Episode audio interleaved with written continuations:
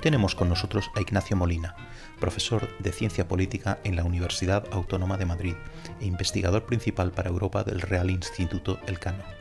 Ignacio es doctor en Ciencia Política por la Universidad Autónoma de Madrid, máster en Ciencias Sociales por el Instituto Juan Marc, máster en Derecho de la Unión Europea y licenciado en Derecho y Ciencias Políticas por la Universidad de Granada. Ha sido investigador en Trinity College Dublín, en Harvard y en Oxford e interviene con frecuencia como analista en prensa y televisión. Conversamos sobre la primera vez que nos sentimos europeos, sobre la posibilidad de que se malversen los fondos europeos en España, sobre cómo tratar a los estados gamberros dentro de la Unión Europea y sobre las paradojas de una posible ampliación a Escocia e Irlanda del Norte y sobre si alguna vez dejaremos atrás nuestras afinidades nacionales para sentirnos únicamente europeos. Con todos vosotros, Ignacio Molina.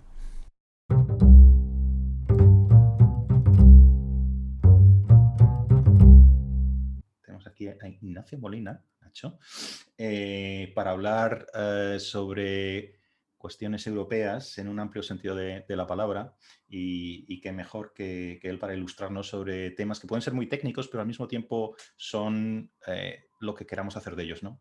Son, puede ser muy filosóficos, hablar de Europa es siempre hablar de absolutamente todo. ¿no? ¿De dónde viene tu interés académico y profesional, y no sé si personal, por, Europa? ¿no? Yo te puedo decir por dónde, por dónde va la pregunta y es la primera vez que yo me sentí europeo, una tontería, ¿no? Eh, recuerdo hacer este interrail que hacías cuando acababas el, el, el, instituto, el colegio, ¿no? Y antes de ir a la universidad, que te quedaba un, un, un verano bastante largo. Yo recuerdo hacer este interrail y, y, era la primera vez que salía por Europa y, y, yo estaba fascinado, ¿no? Y ahí es la primera vez que yo creo recordar eh, tener ese sentimiento europeo y luego ir a Estados Unidos y ahí que te juntabas con otros europeos, decías, aquí hay algo en común, ¿no? Que tenemos. Y era muy difícil explicar qué es exactamente eso de ese europeo, pero todos nos identificamos un poco como, mm, esto es distinto que otros lugares y tenemos muchas cosas en común, ¿no? Eh, ¿Tú has tenido alguna experiencia de este tipo o tiene que ver con, tu interés con, con, con, la Unión Europea? Bueno, eso es una pregunta muy interesante que la verdad que yo mismo me he hecho a veces, ¿no? ¿De dónde, de dónde viene ese, ese, interés. Y yo creo que más o menos lo puedo identificar fácilmente y tiene, mucho, y tiene que ver casi con mi infancia, porque, mm, y no, y no tengo ningún tipo de, familia de distintos países, ni experiencias vitales, eh, bueno, de burbuja de Bruselas o, de... No, no tiene que ver con que, con que mi padre era profesor de, de historia del arte y entonces pues creo que es esa la razón, ¿no? Entonces, desde que era muy, muy pequeñito, y estoy hablando de tener 5, 6, 7 años, todos los veranos recuerdo que, la mitad de mis vacaciones, o casi la mitad, yo cuando era pequeño, pues a lo mejor eh, tenías una, noción del tiempo no exactamente la, la, precisa, ¿no? Pero yo creo que eran viajes muy largos que hacía con mis padres y con mis hermanos en coche, por, pues por toda Europa. Me recuerdo fotografiando, mi padre hacía diapositivas, haciendo a catedrales, museos, una cosa que, que a veces, bueno, ahora lo idealizo y pienso que era una cosa fantástica, seguro que cuando, que cuando me, pasaba, pues a veces pensaba que era mejor plan estar en la playa eh, o con mis amigos de, la pandilla de vacaciones y, sin embargo, bueno, pues eso, obviamente la, la experiencia de viajar, viajar a, viajar a Francia, viajar a Inglaterra, viajar a Alemania, viajar. Yo recuerdo eh, en, plena guerra, bueno, guerra fría, sí, aún no había caído el muro, haber estado en Checoslovaquia, en Hungría, en Yugoslavia, eh, haber viajado por, por Bélgica, Holanda, por, por, Escocia, en fin, muchos viajes, Portugal, por supuesto. Entonces, esa, esa experiencia de, de un viaje en las carreteras de aquel momento, en los hoteles de aquel, estoy hablando de los años 80 básicamente, ¿no? Eh, finales de los 70 quizá, pero cuando yo era muy pequeñito y, sobre todo todos los años 80.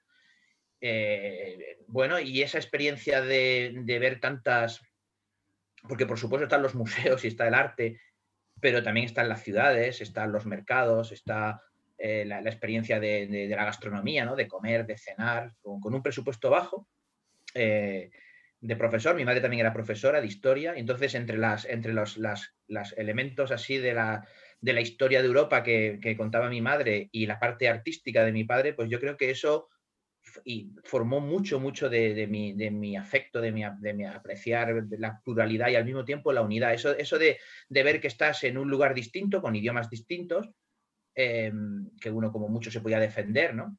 Yo recuerdo que había, había un poquito de francés en el cole de pequeñito, luego un poquito de inglés, apenas te defendías y mis padres también. Entonces, ver claramente la pluralidad y al mismo tiempo creo que es muy importante eso de, que tú has señalado de, la unidad, ¿no? De decir, debajo de, este enorme dinamismo, debajo de esta grandísima diferencia de estilos, de acentos, de idiomas, de arte, de monumentos, hay algo que nos une. Y, ahí, está la, y ahí está la historia, también la, la, ficción mía por, por la historia, que realmente, bueno, pues cuando yo leo, no leo mucha narrativa, me gusta mucho leer historia Tampoco me gusta mucho leer libros de ciencia política cuando fuera del trabajo, ¿no? Cuando estoy, digamos, en la mesita de noche, lo que hay es libros de historia. Y eso me sigue gustando mucho. Y son libros de historia europea, básicamente, ¿no? Em, y, bueno, yo creo que eso es, eso, yo cuando he pensado en esta pregunta, creo que ese es el elemento. Luego, por supuesto, hay hitos en, la universidad. Yo recuerdo, pues, haber tenido buenos profesores de, Unión Europea y, decidí hacer un, un máster Luego tuve una, bueno, pues la posibilidad de hacer el típico un Erasmus. Yo en mi caso lo hice en Italia, en la Universidad de Siena, que es un fantástico lugar para hacer un Erasmus y, también eh, pues europeizarse uno mucho. Y, bueno, en fin, yo, yo creo que, esa cosa también española de, la transición, ¿no? de, que yo pues eh, comencé a tener un poco de, de raciocinio político, pues por mi edad, pues eso, en los años de la transición, eh, pues esa, ese relato, esa narrativa de España eh, deja de ser un país raro o, consigue la normalidad en la medida en que se europeiza y la medida que es igual que esos países que yo, que yo visitaba los veranos y que realmente yo recuerdo muy gráficamente la cuestión de las carreteras. Yo además, nosotros éramos una familia, veníamos desde Granada, que eran unas infraestructuras muy malas. Yo recuerdo que hasta llegar a Valencia las carreteras eran infernales, luego ya había autopista, pero, pero la, incluso comparando con, comparando con la parte más avanzada de España, con Madrid y con Barcelona, eh, cuando yo viajaba a finales de los 70, principios de los 80, por, incluso por Italia, por Francia, por, por Londres, la diferencia era muy grande todavía. Y esa sensación de la convergencia, de dejar de ser bueno, pues yo, yo eso lo he ido viviendo a lo largo de mi vida y entonces, y eso ha tenido que ver con la experiencia de España como parte de la Unión Europea, eh, por lo menos en mi experiencia vital, y ese sentimiento de convergencia, aunque luego podemos discutir lo que a España le, queda todavía para converger de verdad con una media avanzada de la Unión Europea o del núcleo, ¿no? del núcleo fundador, pero eso yo lo he ido viviendo y ese sentimiento de, de hacer de España también una democracia normal, con todos sus defectos, con todas sus virtudes, en las políticas, en la convivencia, eh, la parte, no sé, simbólica, toda identitaria, todas estas cuestiones tienen mucho que ver, creo, con, ese sentimiento de que Europa era un poco orteguiano, ¿no? que es este mm. relato dominante en los españoles, que creo que aún, aún lo sigue siendo, para bien, algunas cosas todavía para mal, eh, y, y en mi vida personal yo creo que eso sí ha influido mucho. Sí, casi podrías eh, escribir tu propio El mundo de ayer de Stefan Zweig con tus experiencias. Es, uno de mis autores de mi cita de noche. Sí, somos muchos los del club de, Stefan Zweig, ¿no? Ah, eh, vamos a meternos en vereda. Em, hay, hay dos temas, fíjate que están, abren todos los telediarios eh, continuamente y son temas complejos pero tremendamente importantes, ¿no? Entonces, hay dos concretamente que me gustaría que nos ilustras un poquito. Eh, uno es, evidentemente, Brexit. Realmente lo que se ha producido ahora mismo es, bueno, justo antes de la salida formal del Reino Unido de, la Unión Europea en, fin de año, eh, un acuerdo comercial.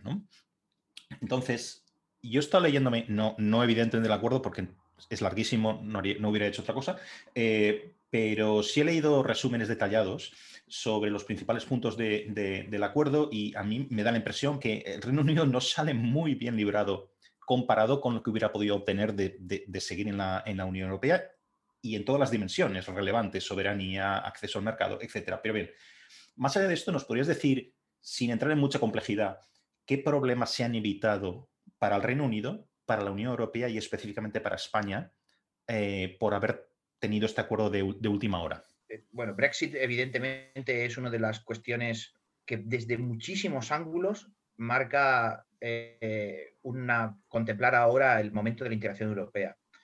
Y antes, y quisiera hacer una, primerísima reflexión sobre mm, esto de a, lo mejor al, español le, todavía le puede parecer que lo de Europa es algo técnico, que no es demasiado político, ¿no? Cuando los españoles hablamos de política, pues hablamos normalmente de política nacional y en términos izquierda-derecha, sobre todo, ¿no? o, en términos territoriales, digamos, esos son nuestras dos grandes líneas de debate, está muy claro. Y entonces, bueno, hablar de Europa, pues tiene la parte positiva de que es una, cosa, una especie de elemento de consenso que, o de semiconsenso que, que, recorre eso, porque recordemos que las fuerzas de izquierda y de derecha en España son europeístas ambas y que incluso las más radicales, ¿no? Pues miramos a Podemos y miramos a Vox, no destacan en absoluto su, discurso por la eurofobia ni por el euroescepticismo, es verdad que son críticos, pero, pero no están, ¿no? Si lo hiciéramos una comparación con sus homólogos en otros países europeos, ni mucho menos eso es lo que, lo que les protagoniza. Y luego en el tema territorial, pues eh, nacionalistas catalanes y vascos, pues salvo los, los partidos más, más, más extremos, ¿no? Son, son europeístas también. Entonces es un elemento de consenso, es la parte positiva. La parte negativa es la que tú señalabas, dice que siempre es una, como algo técnico, como alguna cuestión que no está en la parte de arriba de la agenda y que por tanto tiene que ver con, cuestiones más especializadas. Y como me preguntas por Brexit, yo creo que es un buen ejemplo de que eso ya no es así en casi ningún país de la, de la Unión Europea, o en el caso del Reino Unido, que lo ha dejado de ser, y que tal vez ahí los raros somos nosotros los españoles, ¿no? Porque es verdad que hace, si uno mira hace 20 años, por poner una, ¿no? 2000, por poner una fecha, cambio de siglo, eh, en todos los Estados miembros o en casi todos, el, conflicto político, la fractura política dominante era izquierda-derecha, eso es cierto, ¿no? Socialistas y conservadores, en todos lados, pues en Francia, en Italia, en Alemania, en Reino Unido en los países pequeños, en los del sur también, en España, pero ahora, si uno empieza a hacer un recorrido y claramente empezando por el Reino Unido, ¿no? Dice, bueno, pues que el Reino Unido, desde el año 2015, 2016, es decir, los últimos cinco años, claramente la línea primera de discusión no ha sido ni izquierda-derecha ni territorial, a pesar de que ellos están bien servidos también, ¿eh? de Escocia, Irlanda del Norte, ha sido Europa y ha sido Europa en términos muy políticos, porque es la propia identidad de los del reino. ¿Qué significa ser británico? ¿Qué significa prosperidad y seguridad para el Reino Unido, incluso su propia unidad? Eh, ¿Qué significa la identidad ¿no? de, sentirse británico, sentirse europeo eh, en el mundo globalizado? Y eso ha sido completamente. Y si saltamos a otros países de Europa, Francia, pues en Francia hace 20 años los candidatos eh, presidenciales de cualquier segunda vuelta era el socialista y el golista o el conservador, ¿no? Pues era un Mitterrand eh, Chirac, por decirlo, ¿no? Y ahora, pues en las últimas elecciones fue una euroescéptica como Marine Le Pen y un europeísta que su programa era europeísmo liberal, centrista como, como Macron.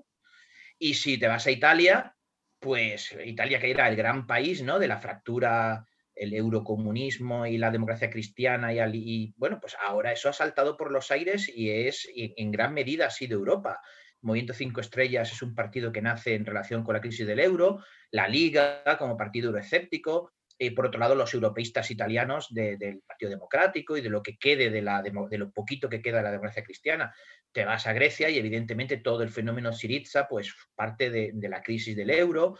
Eh, subes a los países de, Visegrado, Polonia, Hungría, eh, en realidad es la identidad polaca nacionalista frente al, a, ahí no izquierda derecha tampoco, frente a las visiones más liberales europeístas de la oposición. Eh, en, Alemania mismo, desde que llevamos tantos años de gran coalición, eh, pues el, de gran debate es el liderazgo alemán en Europa, no es una fractura izquierda sino qué hacer con el futuro del euro, que la, la, relación obviamente con Francia, también la preocupación con los países del sur, el propio Brexit. Es decir, que va recorriendo todos los países de Europa y tal vez por la aparición de fenómenos populistas, euroescépticos, el propio Brexit, la crisis de refugiados, la, por supuesto la crisis del euro, es que se ha politizado enormemente. Y yo ya diría que izquierda-derecha no es la principal fractura dominante ahora en Europa, es en cada uno de los Estados miembros cómo se ven ellos en relación con el futuro de la integración y eso también conectado con la globalización, con el populismo, la identidad, la inmigración, el nacionalismo. Eso es algo que en España no estamos en eso, pero es porque creo que somos una excepción.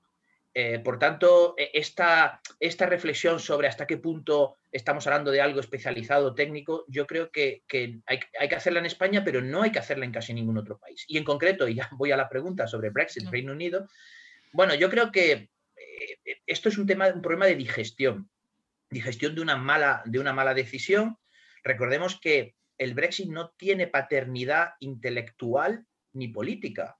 Eh, no, la tiene, es decir, en 2016 van, al, referéndum y todas las, eh, las élites políticas, económicas, empresariales, científicas, culturales, deportivas del Reino Unido o sea, desde David Beckham hasta Cameron, hasta Theresa May, están a favor de, quedarse. Están, por supuesto, con esa visión muy británica de reformemos Europa, eh, busquemos una, situación cómoda, acomodemos nuestras especificidades, sobre todo no estar en el euro, que, y luego la cuestión migratoria eran los dos grandes elementos de aquel debate, pero por supuesto, eh, digamos, intelectual y políticamente la idea era vamos a buscar un nuevo acuerdo que, era algo clásico de los británicos desde los años 70 que, se adhirieron.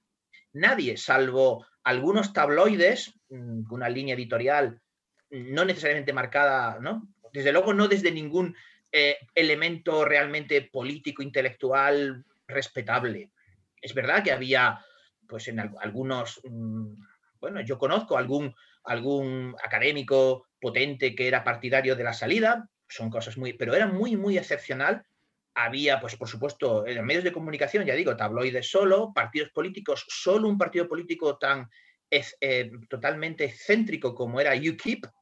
Mm, en el Partido Conservador hubo algunos que se callaron. Boris Johnson es un gran ejemplo, ¿no? Persona que, deshojó la margarita, pero recordemos que la anterior primer ministra y el establishment del Partido Conservador es que no quería la salida.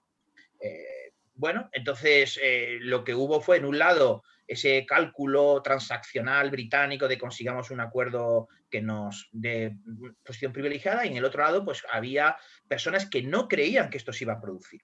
Entonces en el momento se produce y eh, bueno pues hay una cascada yo creo desafortunada. Bueno, primero la idea de, que los británicos no saben, no saben gestionar referéndums porque su democracia no se ha basado en referéndums, es una democracia que solo ha tenido tres o cuatro referéndums en toda su historia, tres o cuatro. Eh, y, es una, es una, historia larga democrática, eh, la, británica.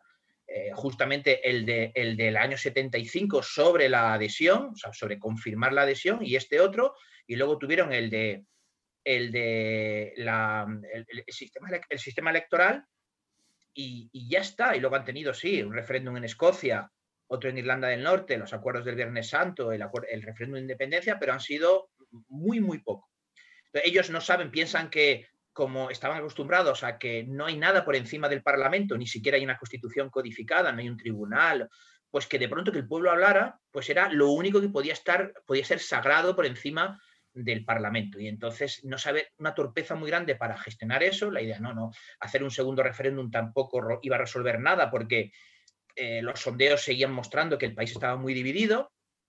Es verdad que ahí eh, se realinean los, las élites, el Partido Laborista no tiene un liderazgo fuerte en ese sentido, porque, bueno, pues sabemos Corbyn pues, fue muy ambiguo todo el rato, los liberales, que han sido los más europeístas, pues, bueno, pues ah, tienen, como sabemos, esa debilidad congénita en la, política, que tienen una gran fortaleza intelectual, pero una gran debilidad política, tampoco fueron capaces de...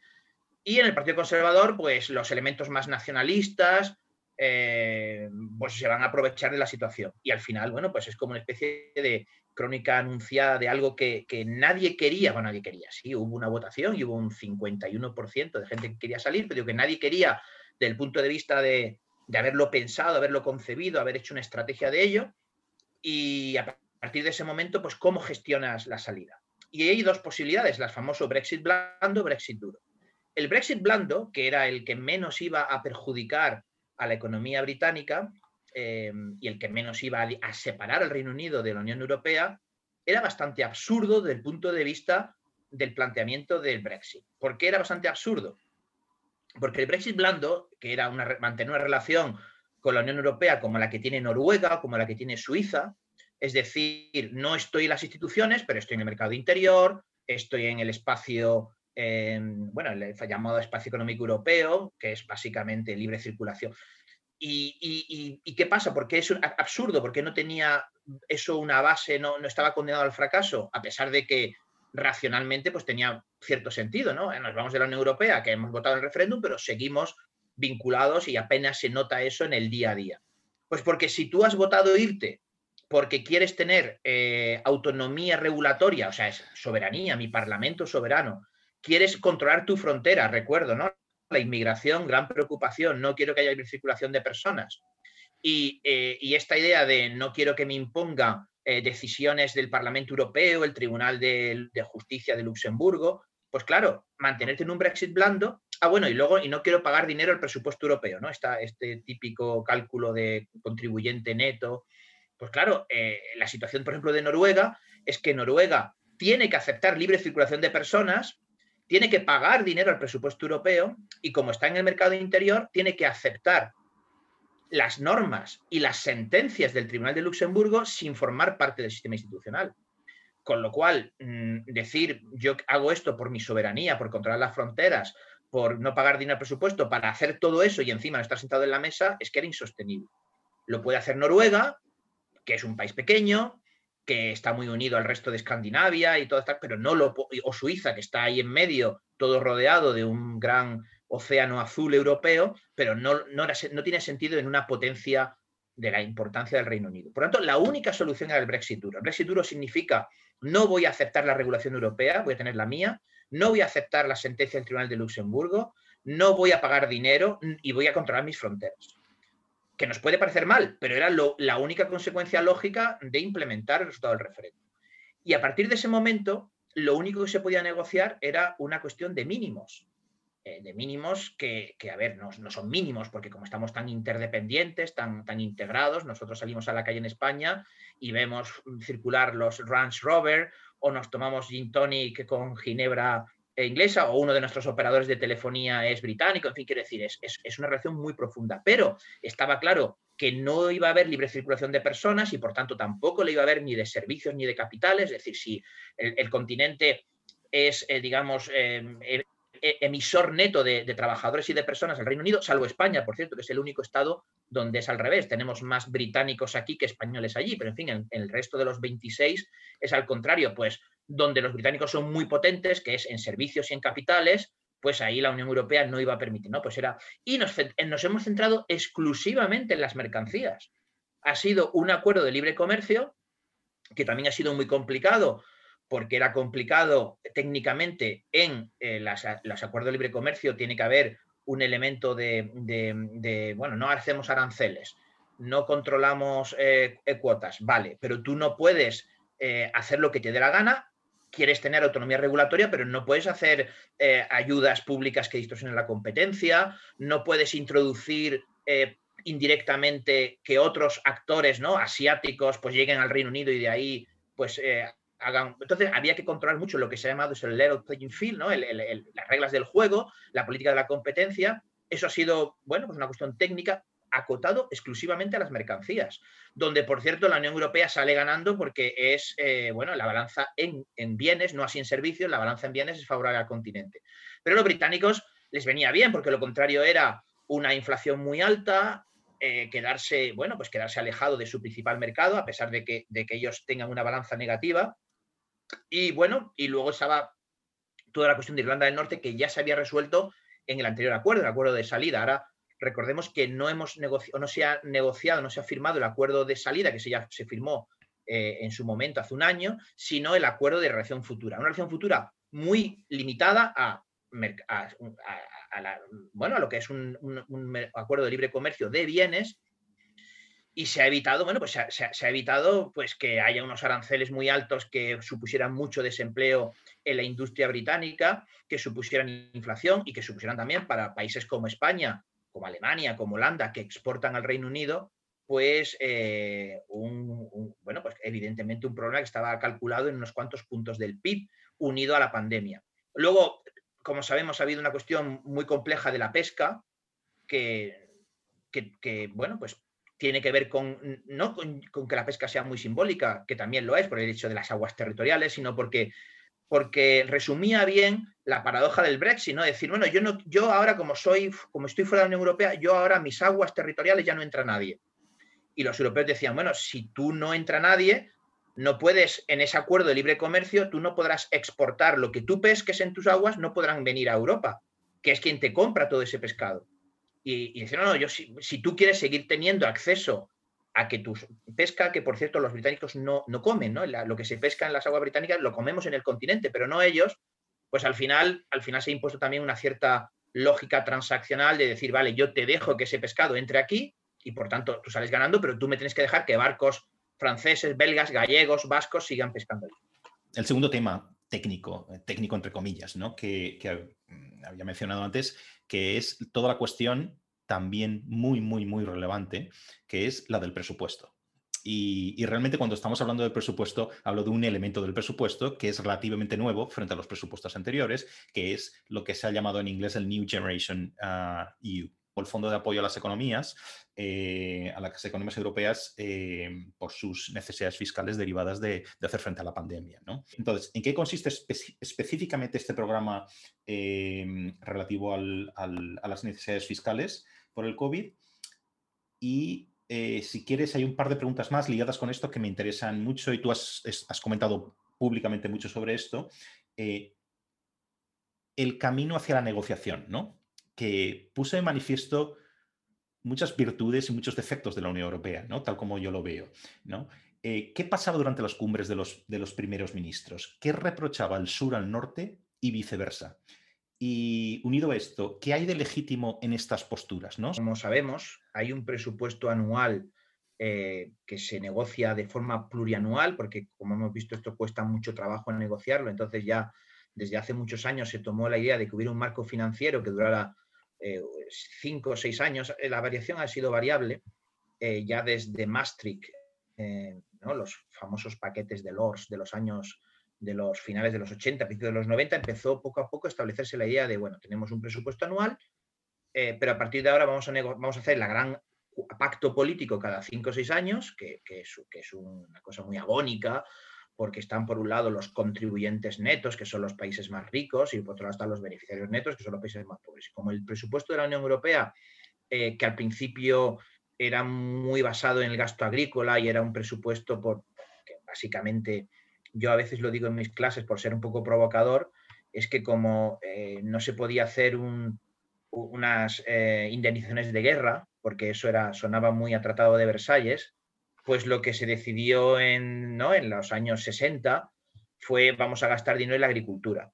Como la agricultura la tiene básicamente Francia, Italia, Holanda y Bélgica, y Alemania tiene menos, pues vamos a permitir que Alemania se reindustrialice, vamos a ser magnánimos, eso fue un poco el pacto presupuestario de los, de los 60, cuando nace la Comunidad Europea, incluso un comisario holandés es el que lo va, va a diseñar, y bueno, y aquí va a haber dinero de los más ricos, alemanes y holandeses, pero sobre todo se va a gastar en dinero en agricultura francesa. Eso le va a venir muy bien al presidente de Francia, a De Gaulle, para que se europeice, que al principio De Gaulle llega al poder eh, siendo muy escéptico con la idea de Europa, porque eres un nacionalista francés, dice, oye, pero esto me viene bien, este dinero viene bien para mis votantes, entonces mm, me, gusta.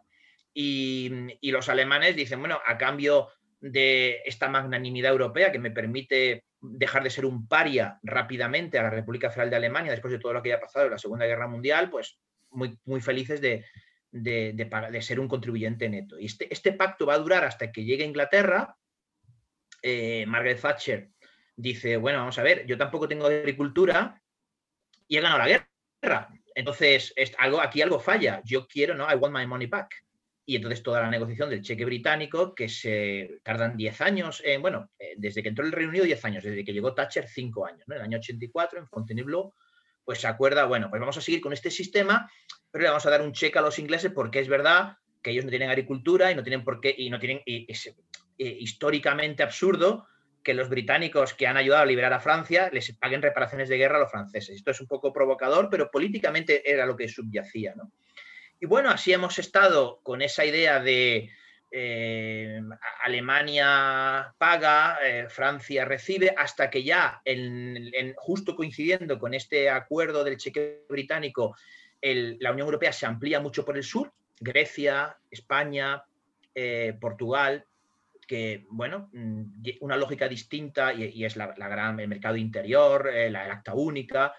Y entonces se, decide, bueno, vamos a, que la agricultura pase a ser como mucho la mitad del presupuesto, de hecho ahora ya es menos, y vamos a empezar a fortalecer la idea de los fondos regionales, que es, pasamos de una lógica reparación de guerra, la, industria le paga al campo, que era la, primera, a una lógica, los ricos le pagan a los pobres, en una lógica de mercado interior, porque en, el mercado, en un mercado interior salen ganando los polos industriales y las grandes eh, mm, áreas metropolitanas, que son proveedores de servicios, porque el mercado interior no era solamente bienes, sino también a servicios, y las zonas más periféricas salen perdiendo. Esto es un elemento obvio de, una integración de, un mercado. Y tenía toda la lógica política, como sabemos, eso lo, negoció mucho los países del sur, España fue muy protagonista en eso, Felipe González, recordemos, ¿no? en, aquellas negociaciones de Maastricht, fondos de cohesión. Y bueno, esto tiene, por un lado, una lógica muy fuerte. La, Comisión Europea cree realmente que es necesario pagar a, los países del sur para que hagan eh, mejor en su capital físico, nuestras famosas autovías, líneas de alta velocidad, estaciones de tren en las ciudades, todas estas cosas que, se ha beneficiado gran parte del sur de Europa y ahora los países del este, los que luego van a entrar. Eh, es verdad que eso siempre con las reticencias de los contribuyentes netos. Recordemos, y lo hemos dicho antes, que uno de los grandes motivos del Brexit fue que los británicos decían que pagaban muchísimo dinero, a pesar del cheque británico, seguían eh, pagando mucho dinero porque, bueno, pues porque ellos mm, seguían sin tener agricultura o no una agricultura que no se beneficiaba tanto y porque por razones de su PIB per cápita, pues solamente algunas partes periféricas del Reino Unido tenían acceso a esos fondos. Fondos estructurales, FEDER, o, no, y, no, y no a los fondos de cohesión, porque el Reino Unido no era elegible. Bueno, y por otro lado, mm, países como Holanda, que, o los escandinavos que han entrado también eh, en los años 90, porque bueno, va a entrar Suecia, va a entrar Finlandia, que van a decir, bueno, pues hasta qué punto los países del sur eh, eh, gastan bien ese dinero. Recordemos que en esos países van a surgir partidos euroescépticos, populistas, que hacen que los partidos europeístas tengan eh, una incomodidad a la hora de hablar de ese dinero, porque cuando le dices, oye, pues que ese es dinero del contribuyente finlandés o del contribuyente holandés que va a parar a la Italia y entonces te, te ponen la, o a España o a Grecia y te, ponen los escándalos de corrupción o que no se han gastado bien o que ha habido, bueno, pues eso políticamente eh, es incómodo, es un dinero que como no hay sentimiento de comunidad política muy fuerte todavía en Europa, y por tanto la solidaridad es algo que, bueno, la solidaridad es algo que se da porque uno quiere, no porque esté obligado a ello. No existe esa lógica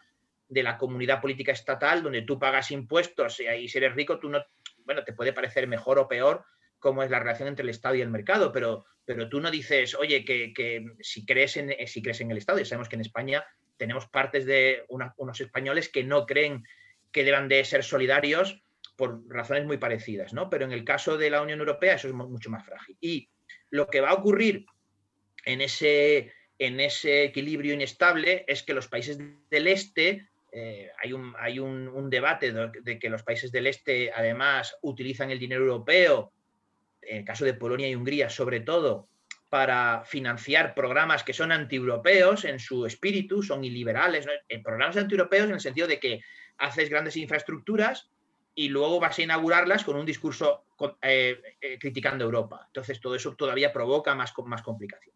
Y esa era la situación a principio de 2020, hace justo 12 meses, hace justo un año, el presupuesto europeo no se va a aprobar por, esas tensiones, ¿no? Se van los británicos, ¿qué hacemos con el, cómo llenamos el dinero? Los países del sur, los países del este dicen, bueno, pues lo que hay que hacer es más esfuerzo presupuestario y los países llamados frugales dice, no, no, no, eh, se van los británicos, pagamos lo mismo o incluso menos. Y lo que tienen que hacer los del sur es hacer reformas y los del este es, también reformas y dejar de ser eh, autoritarios y liberales. Ese era el debate que existía hace un año.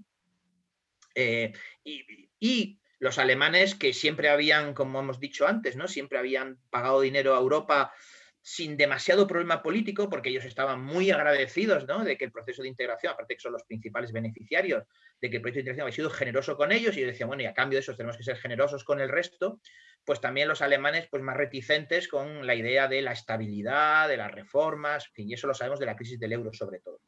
Y en ese contexto aparece el COVID. Y el COVID eh, no va a afectar de manera igual a todos los países. Sí, de, forma, de manera sanitaria, independientemente de los debates sobre quién lo ha gestionado mejor o peor, yo creo que pasada la segunda ola, cuando miramos a la comparación, realmente nos damos cuenta que prácticamente toda Europa, la parte puramente ¿no? de impacto de casos y de muertes, eh, ha sido muy parecida. Podemos ahora decir, bueno, pero el desastre de las residencias de mayores en España, pues vale, de acuerdo, sí, pero estamos, no estamos hablando de que, de que la enfermedad como tal afectado de manera distinta. Luego tenemos ese debate en Escandinavia entre los suecos, daneses y los suecos no confinaron, etcétera. Pero en general hemos visto que las razones de que la enfermedad ha golpeado por igual, pero económicamente no. Porque si tú tienes unas economías, que son el caso de Italia, España, Grecia, Croacia, Portugal, eh, economías muy basadas en el turismo, la hostelería, la sociabilidad, los viajes, incluso la economía informal que requiere salir fuera, que no puedes teletrabajar. Eh, pues eso es muy distinto a aquellas economías que o bien son industriales, más industriales, y bueno, pues la industria eh, puedes seguir, eh, y de hecho el, COVID va, incluso tiene un efecto positivo, una cierta reindustrialización, y, o economías muy de servicios, muy urbanas, donde era fácil adaptarse al teletrabajo.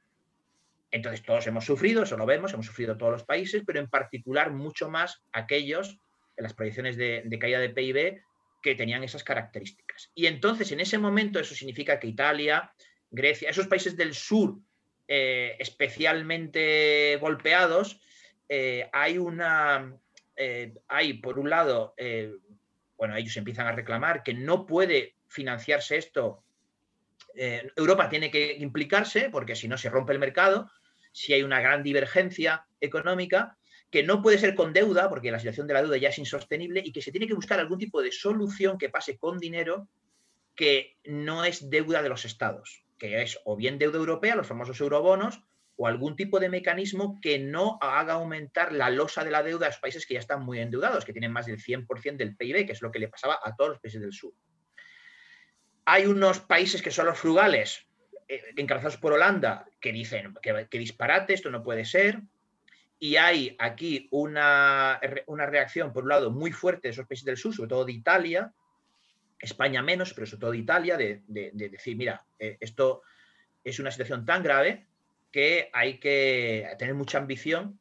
Y Francia y Alemania, que juegan en este caso, a mi juicio, pero me parece muy interesante lo que has dicho de todo lo malo y lo bueno, ¿no? De la opacidad, de que sean al final París y Berlín quienes decidan y que luego los demás tengan que comprarlo, pues Francia por razones ¿no? de liderazgo de Macron, también de que la propia Francia es uno de los países más afectados también, porque Francia tiene esa economía que está a medio camino de, ¿no? es un país del sur para muchas cosas.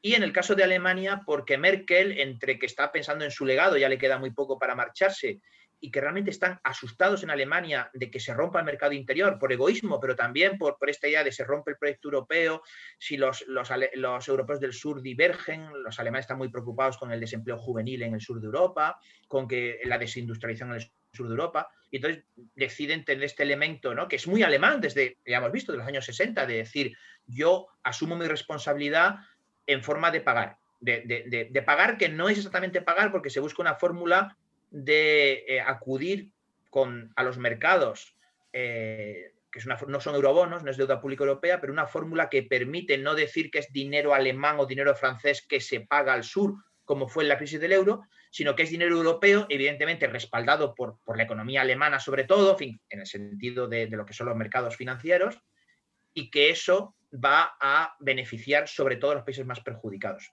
Italia, España, Croacia, Grecia, Portugal y esa, eso que es el Next Generation, ¿no? Eh, que, hay quien hace bromas, ¿no? Porque dice, bueno, se llama Next Generation porque lo va a pagar la siguiente generación. eh, aunque está pensado en, que está, en evitar que la próxima generación se pierda. Bueno, pues vamos a ver ahora, porque se ha llegado a ese pacto político en el verano, sobre todo de 2020, pero también al final del año con la cuestión de los húngaros y los polacos, y ahora hay que ser capaz de digerir ese dinero, que es mucho, en proyectos que sean de interés europeo. Y creo que por suerte no se va a gastar en más capital físico, es decir, no es tanto gastar más en ladrillo o e, en el sentido de trenes, carreteras, fin, que, sino gastar más en elementos de transformación digital y por tanto también más elementos de capital humano, de estar preparados para, para, las tecnologías, para la innovación y en transición energética verde. Esas son las dos grandes prioridades de la Unión Europea y ese dinero se va a gastar en eso. Si conseguimos que Europa mm, eh, haga junta, unida, eh, la transición energética y la transición tecnológica digital, pues será un gran hito de la, integración y, será nuestro gran proyecto. ¿no? La integración siempre ha vivido de los años 80 con grandes proyectos, el mercado interior, el euro. Ahora tenemos este gran proyecto del Next Generation. Te planteo lo siguiente. El acuerdo, el acuerdo de eh, Next Generation carece de un mecanismo robusto de rendición de cuentas y por lo tanto los gobiernos pueden malgastar el dinero. Por ejemplo, la, adjudicación de ayudas en España parece, por lo que sabemos, que puede ser puramente política, centrada en, Moncloa, y, parece que incluso hasta clientelar en ese sentido, si la comparas con eh, la, supervisión que ejercen comités independientes en, el resto de los países europeos. ¿no? Pero bueno, así las cosas, podría ser que el acuerdo no sirviera para que las economías rezagadas alcancen a las más prósperas, que es uno de los, objetivos, y quizá lo que ocurra sea que se acrecienten las diferencias, eh, dado que todos los países se benefician en diversa medida del, programa, y además que el euroescepticismo crezca tanto en el sur, al ver que no ocurre nada, eh, como en el norte por el resentimiento de que todavía existe de que los del norte están pagando y subvencionando a estos babos del sur, ¿no? Entonces, ¿qué te parece todo este diagnóstico casi de pesadilla, si quieres? Bueno, sí que creo que es muy importante la gobernanza de, ese, de esos fondos, ¿no? Y yo creo que mm, tal y como se enfocó el debate en Bruselas, cuando digo Bruselas me refiero a las instituciones y, ahí está el Consejo con los Estados miembros, ¿no? Y los Estados miembros, eh, los, que, los más grandes, Alemania, Francia, bueno, España no es un Estado miembro ahí menor, eh, los más ricos, los más, todos, ¿no? La preocupación no fue nunca em, España, la preocupación fue el caso del Estado de Derecho, decir, bueno, pagar esos dinero para mm, Estados miembros que no están cumpliendo los valores básicos fundamentales de la Unión, ¿no? Vamos a ir ahí también. Tengo otras preguntas sobre, Pero sí que creo, sí que creo que, hay algunos, eh, bueno, pues eh, hay alguna preocupación también por una mala gobernanza de, ese dinero en países que no son sospechosos de que su democracia vaya a deteriorarse al modo que está en este momento la de Polonia y Hungría, ¿no? que pues, España, Grecia, cualquier país del sur, em, que por cierto en los, rankings comparativos de calidad democrática suelen quedar bastante bien, ¿no? España y Portugal sobre todo, ¿no? Es decir, que, no, que es muy difícil decir que ahí hay, bueno, lo han intentado los independentistas catalanes en algún caso, ¿no? Pero es muy difícil ahí decir que puedas demostrar algo realmente. Ahora bien, cuestiones de eh, corrupción, bueno, puede ocurrir sin duda. Cuestiones de falta de capacidad del Estado para digerir eso, ¿no? Ahora estamos con el debate muy coyuntural de las vacunas, ¿no? Que estados tienen más capacidad para hacerlo rápido y cuáles, pues, tienen cuellos de botella que impiden que eh, se vacune rápidamente. Pues igual, ¿no? Que esos dineros se, se, gaste de manera eficiente. Tenemos la, experiencia de que España no, no, fue un, mal país al digerir en, los años 90 los, los, programas de cohesión. Es verdad que era relativamente fácil de gastar porque eran estas infraestructuras, ¿no? Ahora, somos, no tenemos todavía perspectiva para saber si realmente somos capaces. A lo mejor es parecido a lo que pasaba en aquel momento, ¿no? Tampoco teníamos esas, esas grandes empresas constructoras tan potentes como son hoy y se fueron creando, ¿no? Pues para hacer algo mucho más difícil de implementar porque es menos objetivo, menos tangible que una autopista o que un aeropuerto, que es cómo conseguimos eh, eh, que, nuestra sociedad, nuestras empresas, nuestro país eh, esté digitalmente mucho mejor capacitado y hagamos esa transición verde. Y tenemos una administración que, bueno, no es una administración especialmente ineficiente, pero que tampoco destaca por ser una de las administraciones más punteras y que tiene un desafío muy grande, además es descentralizada en el caso de España. Entonces, todos estos elementos, claro que están ahí, em, que, recorren esto. Yo no creo, o sea, yo creo que no, esto no, no, tiene sentido que se gestione desde la presidencia del gobierno. La presidencia del gobierno lo que, lo que sí se ha establecido, y esto puede salir mal, pero en fin, lo que sí se ha establecido con cierta lógica es que tenemos una administración muy fragmentada, más de lo que nos creemos, muy departamentalizada en ministerios y que la única manera de ejercer una coordinación política, se ha demostrado en otros ámbitos, como el de la seguridad, de la política exterior, al final es que la presidencia del gobierno tenga cierto mando. Pero la presidencia del gobierno no tiene capacidad de gestión, no la tiene. Eh, es una pequeña estructura en Moncloa, eh, literalmente, pocos funcionarios. Esto requiere una estructura eh, muy eficiente, muy potente. Creo que si es un enorme desafío de país, ¿no? Un enorme desafío de país donde tienen que converger comunidades autónomas, el Estado. Lo que ha pasado en 2020 no es demasiado alentador eh, con la gestión de la, propia enfermedad. se han demostrado enormes carencias del Estado, además a todos los niveles, ¿no? A nivel eh, sectorial, sanitario, eh, educativo, pero también a nivel territorial, como bien sabemos, ¿no? Bueno, mm, yo creo que, si la pregunta es si esto va a afectar al, europeísmo, yo creo que desde el punto de vista del sur, la idea de que la Unión Europea se ha, estado a la altura de las, del desafío, creo que en este momento está bien instalado y se ve en los sondeos de opinión y, en los discursos políticos, incluso de los partidos eurocríticos o eurófobos. Y en el norte, bueno, pues eh, esta convicción de que de que la Unión Europea, aquellos que son europeístas, de que la Unión Europea se rompe si no, si no se estaba a esta altura de las circunstancias, los países, los partidos eurocríticos obviamente están al acecho de que ocurra una mala gestión para atacar. ¿no? Es verdad que en 2020 no les ha ido especialmente bien, todos han caído en, en los sondeos porque no ha sido un año todavía de reivindicación del euroescepticismo, pero estoy muy de acuerdo, la altura del desafío es tan grande que si la cosa sale mal, eh, habrá, habrá, habrá esta, esta, reacción. Y es lo que habría ocurrido si hubiera salido mal el mercado interior, si hubiera salido mal el euro, y el euro en cierto modo en, la crisis de 2010 salió mal, lo que pasa es que luego pues, ha mejorado su gobernanza. Si los grandes desafíos, los grandes eh, elementos del proyecto de integración europea salen mal, evidentemente que vamos a tener eh, una grandísima contestación. Y este riesgo que señalas creo que es cierto, pero creo que, bueno, sería un auténtico fallo sistémico si este dinero pues eh, se gestiona de manera clientelar opaca.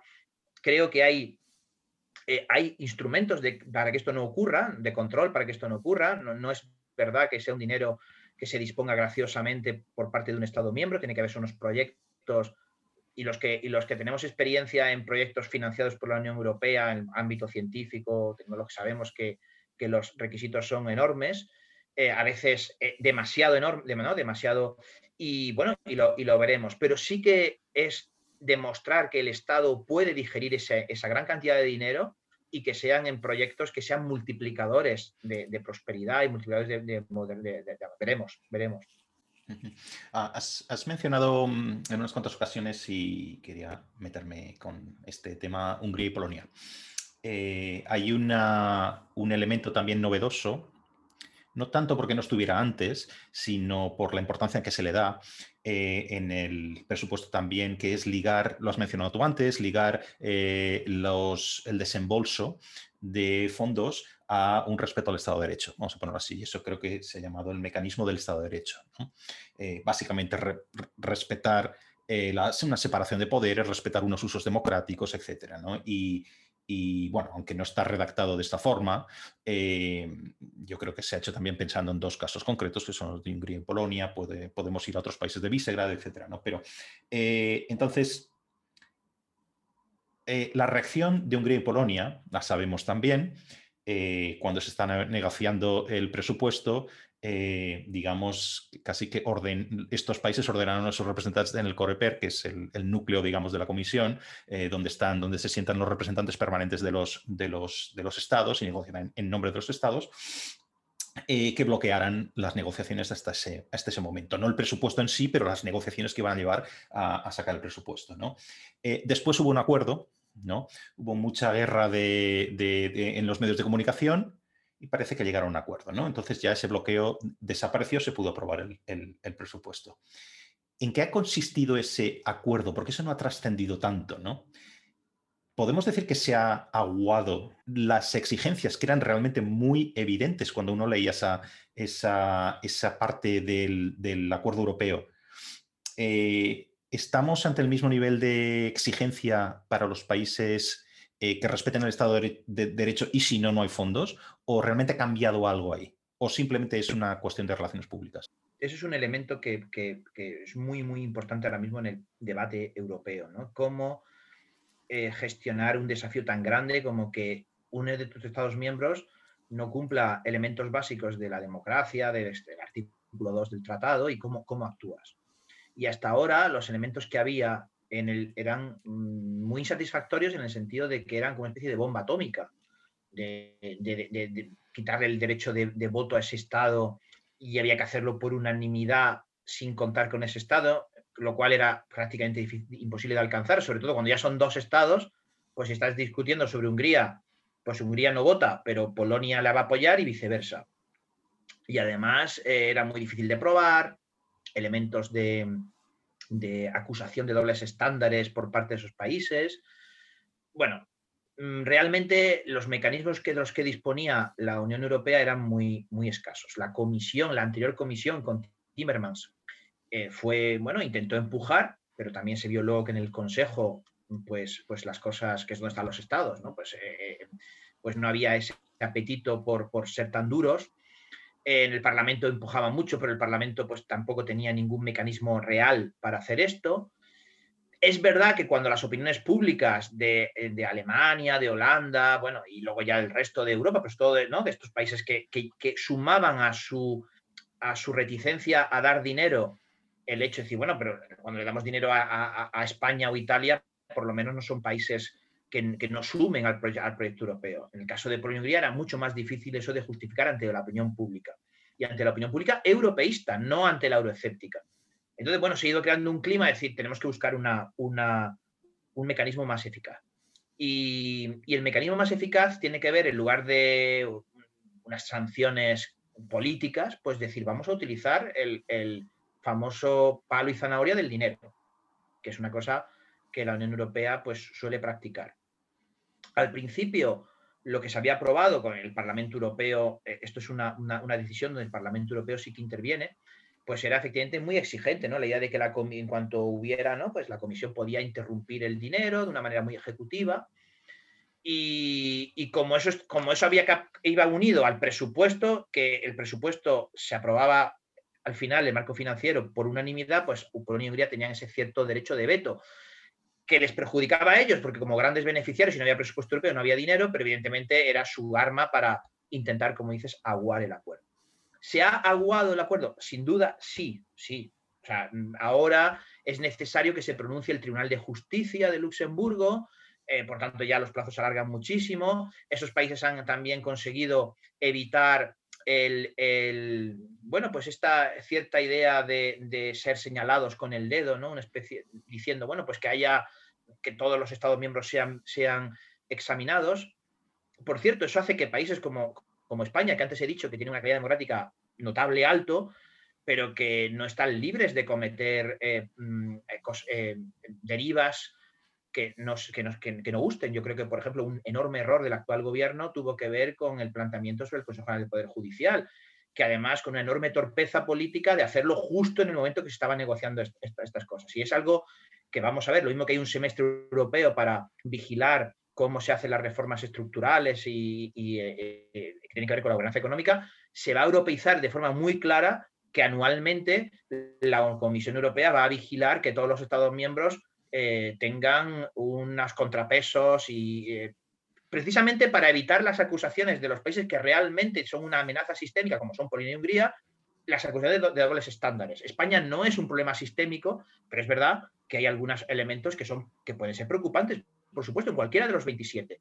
Y en España, en particular, esto de la relación entre la justicia y el, y el poder, pues se ha visto que no está bien resuelto, claramente. ¿no? Entonces, eh, bueno, han conseguido pues evitar la estigmatización, bueno, están muy estigmatizados por y Hungría, pero han conseguido evitar la estigmatización jurídica al, decir todos seremos vigilados y lo hará el Tribunal de Justicia y por tanto, pues tardará mucho tiempo en que haya una sentencia. Bueno, ya, ok, eso es cierto, pero por primera vez tenemos algo para eh, realmente hacer, digamos, daño a gobiernos que tengan esa actitud, que no se puedan enrocar en, bueno, pues a mí me da igual, decidme lo que queráis, que, no tenéis instrumentos. Será un instrumento más largo. Y el Tribunal de Justicia, por cierto, no, es, no está particularmente afín a estos países miembros. Ha hecho unas cuantas eh, sentencias sobre Polonia y sobre Hungría, donde les ha pegado importantes palos. No, no es una garantía para ellos que esto llegue al tribunal. Lo que pasa es que es más tiempo y más, y más posibilidades de dilatarlo. Pero realmente, eh, y esto es una cosa muy europea, es, bueno, en el caso concreto, cuando voy a dar un paso histórico, pues digo que no, o sea, no, eh, vale, acepto la, acepto la, que no voy a ganar ahora mismo, pero al crear, al establecer el sistema, pues ya he dado el gran paso, algo que no existía hace un año. Hace un año no podías castigar a países iliberales, autoritarios con sanciones económicas y ahora ya sí puedes hacerlo. Bueno, pues es la típico compromiso de renuncio al corto plazo para tener algo en el medio y largo plazo más efectivo. Bueno, mi juicio es más bien positivo que negativo. Y, oyendo hablar, eh, eh, pienso que de alguna forma así es como siempre avanza la Unión Europea, ¿no? Crisis, em, en último extremo sacar algo que parece que sea algo coyuntural, pero que abre la puerta también a, mecanismos de gran calado y políticas de gran calado que han comunitarizado aspectos de la política pública que antes solo estaban en un nivel nacional. ¿no? Pero bueno, eh, en, relación con esto yo siempre pienso, pienso una cosa, ¿no? Y es, eh, tú tienes por un lado cualquier país que aspire a entrar en la Unión Europea, tiene que pasar los llamados criterios de Copenhague, que son quizá de los más estrictos que existen a nivel internacional para entrar en cualquier club, ¿no? Eh, porque están en múltiples dimensiones. ¿no? Entonces, un país que incumpla mínimamente em, principios democráticos y de organización de los estados, eh, de las democracias liberales, no tiene ninguna posibilidad de entrar en la Unión Europea. Pero la gran paradoja aquí es que una vez dentro, la Unión Europea parece que no tenga instrumentos para mantener esos criterios tan estrictos que exige a los candidatos. ¿no? Entonces, ¿cómo es posible que, la Unión no introdujera nada equivalente a esos criterios de Copenhague para obligar, a los Estados miembros a respetar el, Estado de Derecho una vez son miembros? ¿no? Y yo estoy pensando aquí, haciendo un poco de, si quieres, de política ficción, ¿qué hubiera pasado si en algún momento Turquía hubiera entrado dentro de las décadas que lleva negociando, que formalmente sigue negociando, ¿no? Y, de repente te encuentras con un gobierno como el, como el de Erdogan, ¿no? Dentro de la Unión Europea. Es que sería lo de Hungría y lo de Visegrado en general, pero multiplicado por 10, ¿no? Entonces, ¿cuál es el fallo original aquí? ¿Por qué no se previó esto?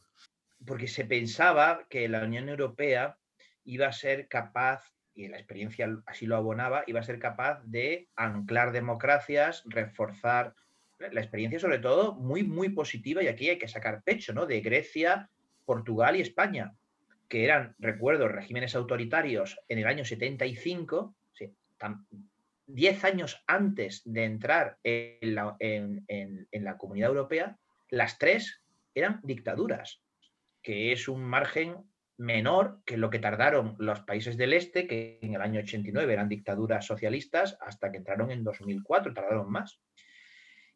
Al principio era claramente un club de democracias. Recordemos que la Unión Europea había, había conseguido anclar la democracia en Alemania, que claro, hablamos de, recordemos, ¿no? Que Alemania pues era el gran desafío para la democracia liberal, si había que del siglo XIX y del siglo XX, claramente. Eh, no se había conseguido mm, anclar hasta que la Comunidad Europea, la idea de decir, bueno, la interdependencia es impensable. También, por cierto, la dinámica de la Guerra Fría, por supuesto, ¿no? y, de, y del día del mundo libre, pero con Alemania había funcionado. Eh, eh, hay, unos, hay dos politólogos, ah, ¿no? Gabriel Almond, Sidney Verba, que en los años 50 van a hacer su estudio de, cultura cívica y todavía dicen que Alemania tiene una cultura de política muy autoritaria. En los años 50, claro, acaba de terminar la Segunda Guerra Mundial. Y resulta que Alemania ahora, en todos los estándares de cultura cívica, está, ha adelantado a Reino Unido, a Francia, un enorme éxito. Alemania es el gran éxito. Luego, mm, todos los demás eran democracias, eran lo único que había democracia de la, primera ola democrática, por hablar en términos de Huntington. Y luego Grecia, Italia, perdón, Grecia, Portugal y España son un enorme éxito. Bueno, también incluso podemos mencionar Italia, que también había tenido una experiencia fascista. Entonces, bueno, pues la idea es, oye, Europa es un enorme democratizador. La idea de Europa no solamente es conseguir la paz, sino que es conseguir la democracia aquí donde había costado trabajo. Y los criterios de Copenhague, que se aprueban en el año 1990, cuando ya en la Europa de los 12, eh, la, siguiente ampliación van a ser países tan acreditadamente democráticos como Austria, Finlandia y Suecia, y pensando ya en los países del este. Y decir, bueno, vamos a, para que entren, que tienen que ser democracias, economías de mercado, todo lo que dice los criterios de Copenhague, están pensando también en Turquía, pero efectivamente a nadie se le ocurre que eh, esos países, cuando tú ya hayas acreditado que eres democracia, que luego pueda haber un paso atrás. Yo creo que tiene mucho que ver con, esto del optimismo de la década de los 90, ¿no? El criterios de Copenhague son muy años 90, muy fin de la historia. Eh, es que si miramos son totalmente contemporáneos a, Fukuyama, que no decía Fukuyama que se iba a acabar la historia, sino que había triunfado el modelo de democracia liberal, que por supuesto habría problemas, pero que, que se iría expandiendo y consolidando. Y, realmente, eh, bueno, cuando uno analiza qué es lo que la Unión Europea puede hacer ahora con esos Estados miembros, se da cuenta que incluso en el, eh, sí, en el Tratado Constitucional, el Tratado de Lisboa, se incluye esas referencias a, pero claro, pensando que bastaría la mera mención del artículo 2 y artículo 7 del tratado para que para conjurar cualquier peligro y hemos visto que en caso de Polonia y Hungría y otros, ¿eh? Rumanía hasta cierto punto y otros Visegrado, pues no es ni mucho menos así.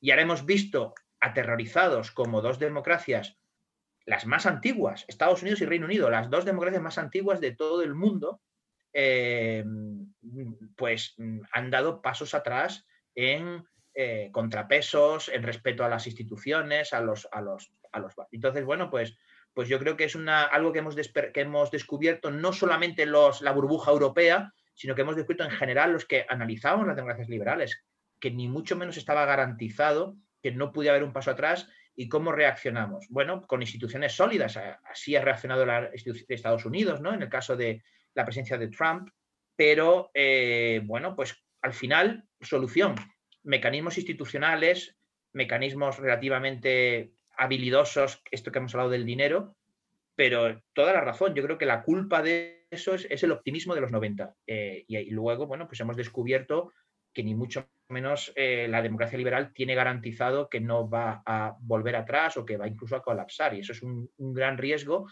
que creo que ahora somos menos ingenuos, menos naif, y eso también es una fortaleza, saber que ahora, ahora sabemos que eso no es así, pues nos, nos hace estar más, más alerta y en guardia.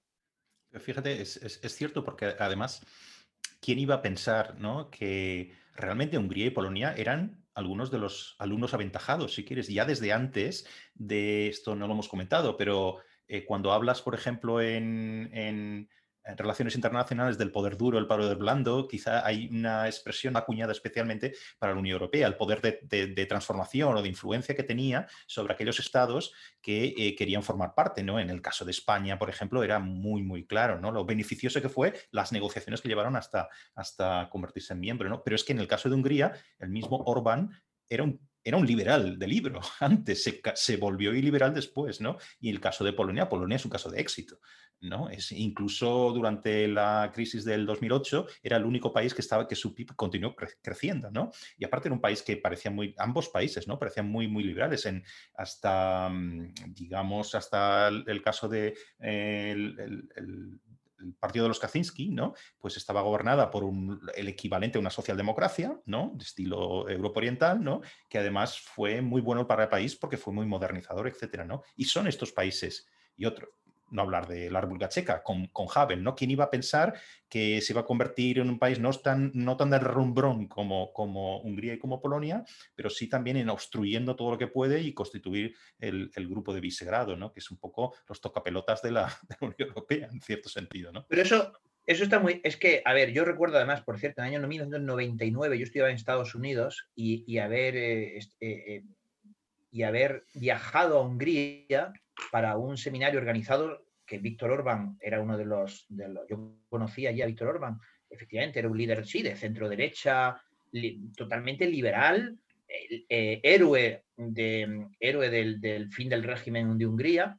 Y, que hablaba un lenguaje que, gustaba mucho a, lo que era la occidentalización y la consolidación de la democracia liberal. Bueno, desgraciadamente, yo creo que la diferencia entre por qué Europa del Sur em, se comportó de esa manera y Europa del Este, bueno, podemos buscar razones de, históricas, ¿no? Yo creo que, la historia de el, liberalismo y la democracia, a pesar de todo, ha sido más eh, larga y más profunda en Europa del Sur que en Europa del Este, porque Europa del Este estaba ¿no? en un contexto de imperios, ¿no? Imperio austrohúngaro, alemán, ruso, realmente, bueno, pues otomano. Em, pero aparte de esa visión más histórica larga, es porque en Europa del Sur, nuestros, eh, en Portugal, en España y en, en, Grecia, nuestro europeísmo, sobre todo en España y Portugal, hasta cierto punto en Italia también, nuestro europeísmo era para superar nuestro propio enemigo interno, o sea, nuestro atraso, digamos, nosotros no teníamos a nadie que echarle la culpa, no podíamos decir, no, es que, es que nuestros problemas vienen de que nos han invadido, de que hemos perdido soberanía, de que no hemos sido nunca libres, porque, a ver, Portugal y España, pues dos imperios del siglo XV y, en fin, que, solamente han sido sometidos pues, muy poquito tiempo a, Napoleón, es decir, que no, no podías echarle la culpa a nadie de fuera. Y Italia, pues desde siglo XIX, pues consigue unificarse y echar a los austriacos, pues igual, o sea, ya un siglo, no puede ser la culpa a nadie.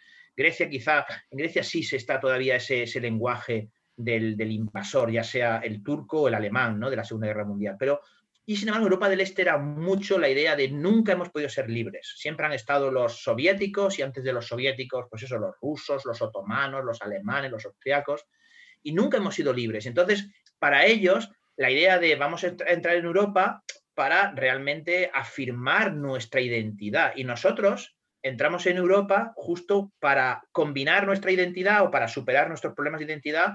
¿no? Para nosotros la bandera europea era una manera de, normalizar nuestra relación con nuestro propio país. Para ellos no, la idea era, ahora quitamos la, bandera del Pacto de Varsovia o de, la, o de la Unión Soviética, sí, ponemos la europea, pero eso para nosotros significa que ahora somos soberanos y como somos soberanos y, hay un, y hay una corriente nacionalista muy potente que obviamente no la hay en Portugal o en España precisamente porque ese europeísmo instintivo era vamos a ser como los demás y vamos, a ser buenos alumnos y, nos, gusta Europa, nuestro de Ortega, Europa es la solución, ya, ya nos va bien, pues para los polacos o los checos, por lo menos para una mitad o una mitad larga de esa, de esa población, la idea era, no, no, ahora es nuestra oportunidad de ser independientes, soberanos y, por tanto subrayar nuestros elementos de país que no queremos que controlar las fronteras, que queremos que nadie de fuera nos diga lo que tenemos que hacer. Y, bueno, pues esa ha sido la gran diferencia y el, y el gran contraste entre unos y otros. ¿no?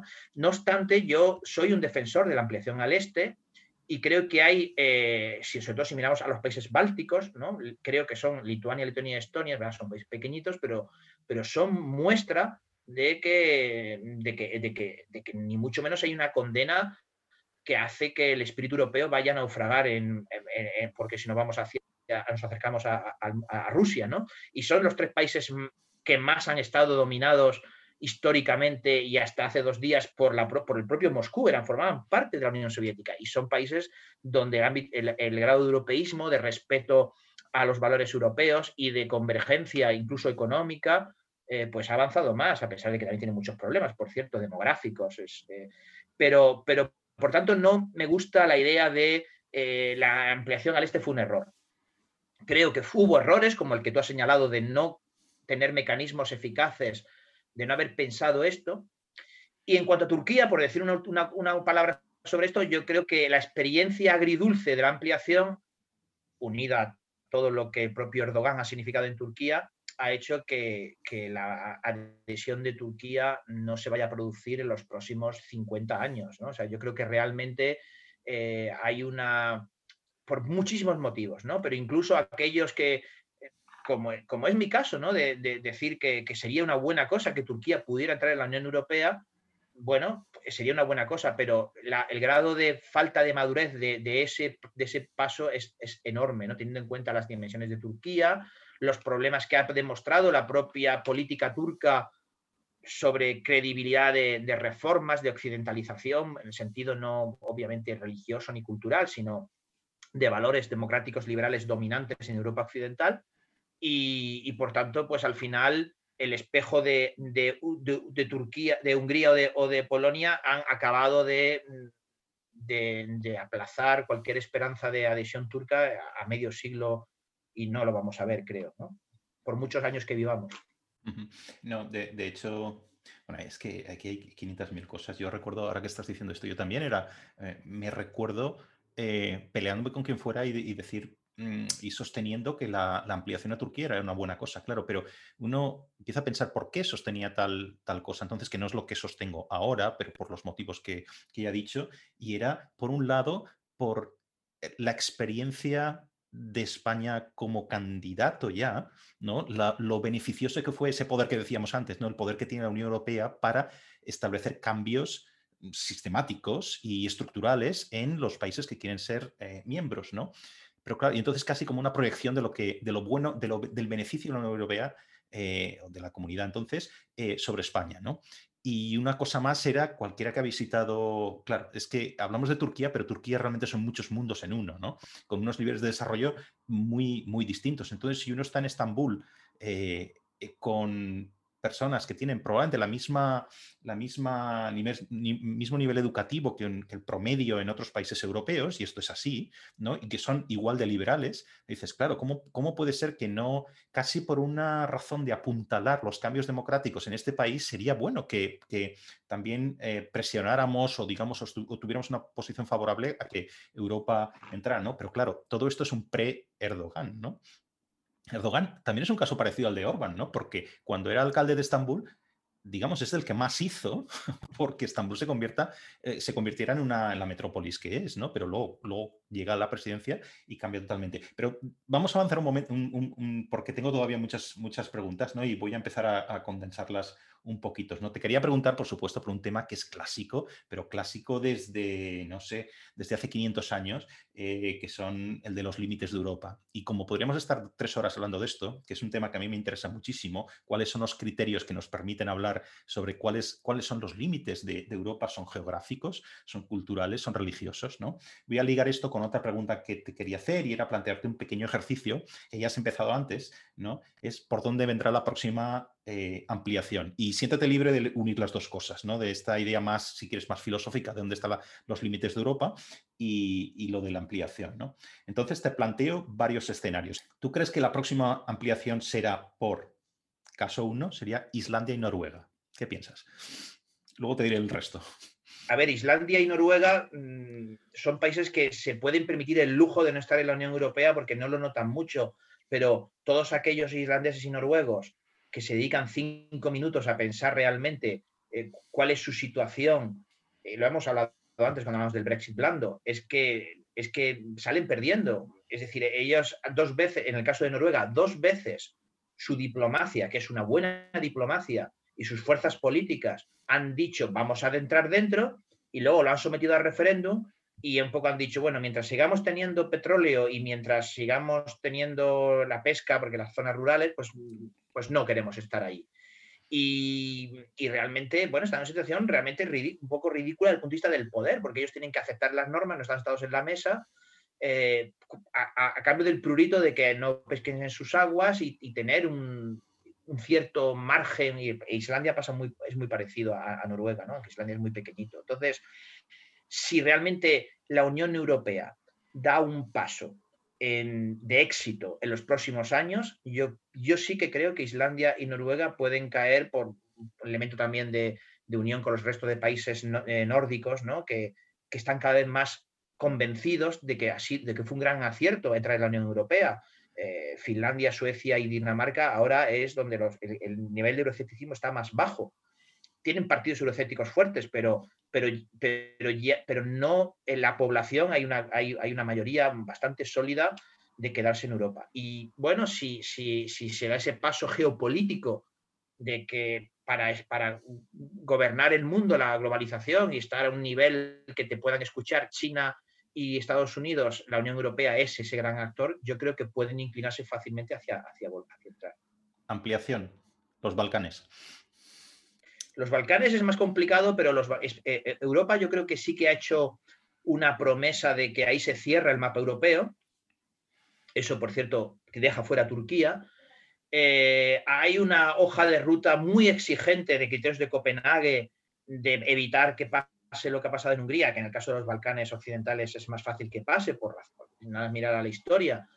Em, y que hay que resolver muchas cuestiones en, países muy disfuncionales como Bosnia-Herzegovina o el propio Kosovo, em, pero eso es algo de, que tardará mucho, pero yo sí que creo que ahí, digamos, el destino manifiesto, como decían en Estados Unidos con la frontera, ¿no? el destino manifiesto de Europa es que se, integre. Pero si, si por ser un poco esto que me estás preguntando, yo, si tuviera que apostar dinero, creo que antes entrarían Islandia y Noruega que los Balcanes, a pesar, de, a pesar de que los Balcanes sí que a diferencia de Turquía hay un horizonte eh, que tardará mucho, pero hay un horizonte de adhesión.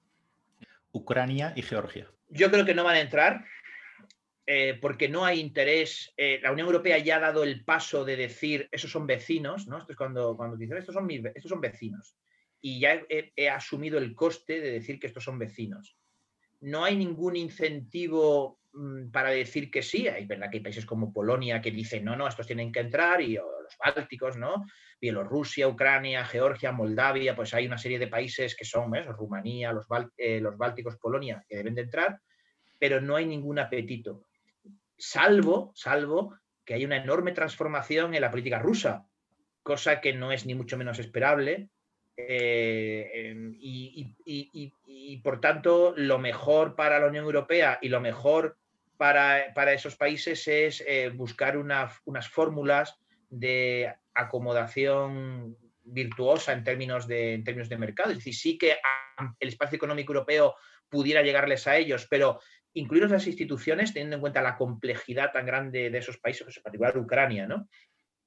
Eh, que es un país dividido actualmente, pues yo creo que tenemos una experiencia con Chipre a, escala pequeña que creo que no ha salido bien. También fue un optimismo de los 90 de decir entrará Chipre y resolveremos el problema de la unificación de la isla y no ha funcionado. Pues en el caso de Ucrania, que estamos hablando de todo multiplicado por, por, mucho, yo creo que, no. Y, y, conseguir que la vecindad funcione, que ahora mismo la vecindad es un cascarón vacío, sí que es un gran desafío. Pero verlos la bandera de Ucrania o de Moldavia como Estados miembros, yo no lo veo. ¿Pudiera ser que la próxima ampliación fuera de nuevo reintegrar al Reino Unido? Eh, esa es una.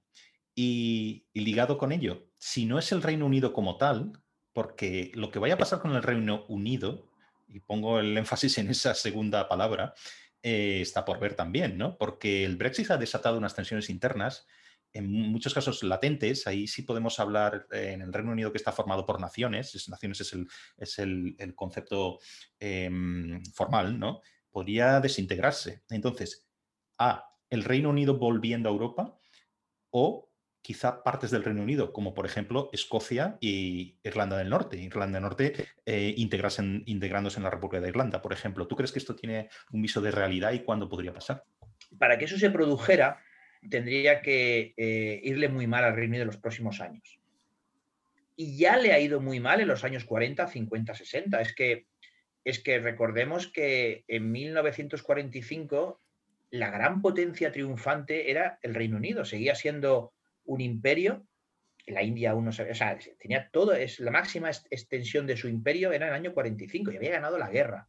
Es verdad que había ganado Estados Unidos y la URSS, Pero en fin, a, nivel europeo ellos eran ganadores. Y mm, los británicos dicen, bueno, pues que los continentales se unan y ahí está Churchill con su discurso de Zurich y todas estas cosas, pero ellos no se ven ahí, no, no piensan que ellos van a estar ahí. ¿Y por qué 15 años más tarde, solo 15 años, empiezan a llamar a las puertas, que por cierto De Gaulle por dos veces les va a decir que no, porque son un caballo de Troya de Estados Unidos. En 15 años, solamente en 15 años pasan de decir, oye, uniros, nosotros somos, por supuesto, una gran potencia. En las fotos de, Yalta eh, o de, o de las, cumbres de Potsdam, ¿no? pues ahí vemos a Churchill, a, Roosevelt y a Stalin, ¿no?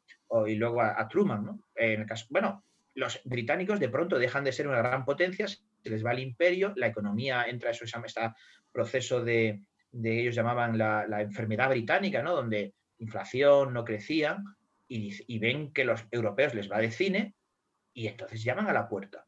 Y, van a tardar, porque hasta que De Gaulle no se va, hasta los años, hasta años 70, 73, es decir, hasta principios de los 70, van a tardar 10 años llamando a la puerta. O sea, es un proceso muy rápido. Y es mucho más espectacular lo que pasó entonces, ganar una guerra, ser una gran potencia, eh, despreciar el proceso europeo, bueno, despreciarlo, decir, eso no es para mí, eso es para vosotros que estáis destrozados, yo no. Y llamar a la puerta deseando, por favor, que le dejen entrar, que ahora, ahora sería menos espectacular. ¿Cómo se produce, si, si le va muy mal a la economía británica, si el Partido Conservador hace una, una, una de, pensar en términos de nuevo pragmáticos sobre la prosperidad y la seguridad del Reino Unido. El Partido Laborista parece que está, está instalado. Es más fácil que, por, razones que tienen que ver con sus votantes, es más fácil que haga ese, cambio. Aunque ni siquiera el nuevo liderazgo lo, ha apostado por eso. Pero en fin, tiene que pasar un tiempo. Pero un tiempo puede ser 15 años, 20 años y tiene que haber en los sondeos, pues, una, muy claro, ¿no? De decir un 70-80% de los británicos quiere volver. Teniendo en cuenta los cambios generacionales, ¿no? La gente que, que, los jóvenes son europeístas, no es ni mucho menos impensable. Hay que esperar 15 20 años. No es ni mucho menos impensable esto. Y, tiene que ver con, lo que decíamos antes de Noruega y de Islandia. Depende de si Europa es capaz de dar ese paso de afirmarse como un actor eh, relevante en la geopolítica mundial.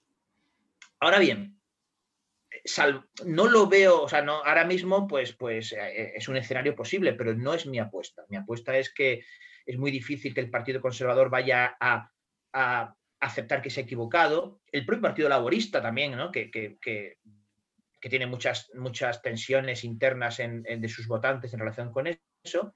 Y más bien, más bien no, vamos, no vamos a ver esa rectificación. ¿Qué va a pasar con Escocia y con Irlanda del Norte? Creo que lo más fácil es que Irlanda del Norte se una a Irlanda. Hay un mecanismo eh, institucional del acuerdo del, Viernes Santo que es muy claro en eso. Le da derecho. O existe un En el caso de Escocia, no, como hemos visto, hemos comprobado incluso en las últimas horas. Pero en el caso de Irlanda del Norte hay un derecho y un mecanismo eh, que permite que Irlanda del Norte decida unirse a Irlanda y el propio Unión Europea ya en, en conclusiones del Consejo Europeo apoyado por todos los Estados miembros, incluyendo España sin ningún problema, ha dicho, cuanto eso se produzca, pasará como con la unificación alemana, automáticamente Irlanda del Norte formará parte de la República de Irlanda y será miembro de la Unión Europea. Eso yo creo que es lo que tiene más posibilidades de, producirse. Aún así no es mi escenario principal, pero en fin, yo creo que tiene un 40, se acerca a un 50% de probabilidades de que eso ocurra.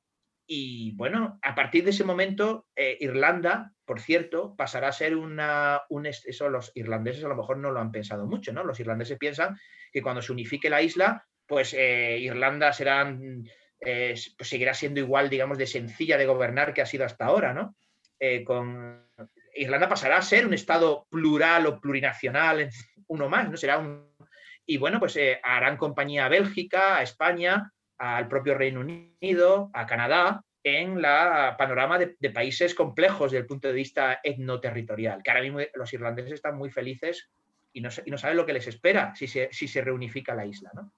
Y en el caso de Escocia, bueno, eh, la lógica de naciones constituyentes del Reino Unido y, la, el precedente, que, es un elemento constitucional muy potente en la historia británica, le va a hacer muy difícil eh, si hay un, eh, a, los, a los gobernantes de a, Londres, digamos, al, establishment de Westminster, es muy difícil negar de, manera indefinida un segundo referéndum, porque David Cameron, el auténtico, eh, bueno, peor primer ministro del Reino Unido de, vamos, yo creo que por lo menos, por lo menos desde, desde hace un siglo, eh, cometió la enorme torpeza de señalar eso como un elemento no de derecho, porque realmente no es un derecho, y yo creo que Boris Johnson puede jugar con la idea de no, pues tendrán que pasar muchos años, 15, 20, 25 años para, bueno, con eso puede jugar sus años de primer ministro,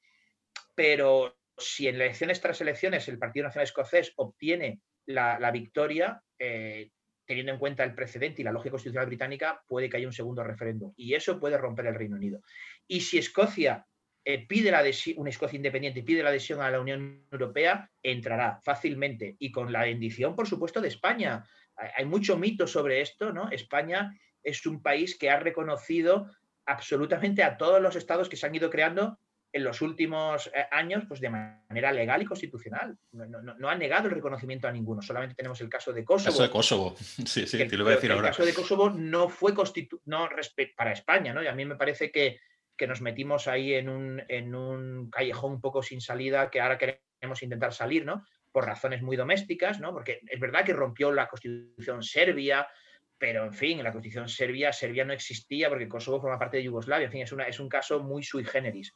Pero salvo ese, España, claro que, lo que no va a hacer España es como el resto de países de democracias occidentales, es reconocer cosas que se han hecho, ¿no? Pues cuando se ha independizado Crimea o cuando se ha independizado la República Turca del Norte, eso no lo, no lo reconoce España, no lo reconoce nadie. Kosovo es un caso muy especial.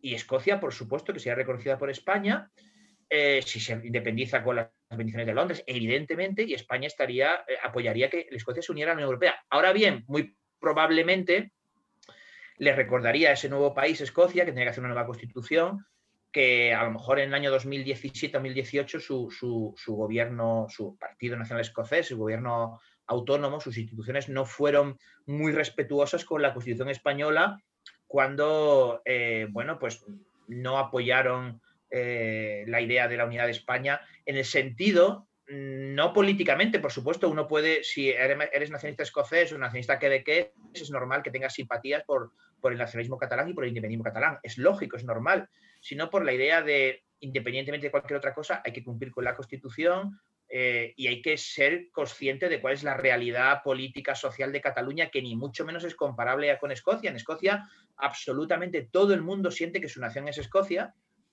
eh, y luego hay un debate sobre si eso significa ser o no británico. No tiene nada que ver con el caso de España, donde hay un elemento de fractura identitaria que acerca el caso catalán más al caso de, Irlanda del Norte, ¿no? En el sentido de cualquier tipo de, solución, pues tendría que ser con amplísimas mayorías. Y luego la cultura propia anglosajona de pensar que la mitad más uno vale, que en el caso de Escocia, pues, o en el caso del Brexit, eh, pues les ha valido, en la cultura constitucional continental no tenemos la, afortunadamente, a mi juicio, no tenemos la cultura política de que la mitad más uno es suficiente para las grandes decisiones constitucionales. Es paradójico porque casi una de, los primeras, de las primeras eh, instituciones mm, cuando se crea la Comunidad Económica Europea es, eh, estaba en este campo, ¿no? y me refiero al campo de la defensa.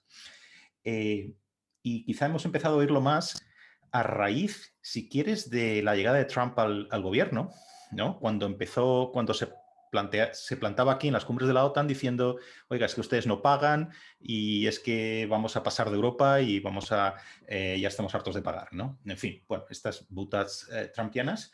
Eh, pero ahí sí yo creo que se inauguró una reflexión que ya venía de antes, ¿no?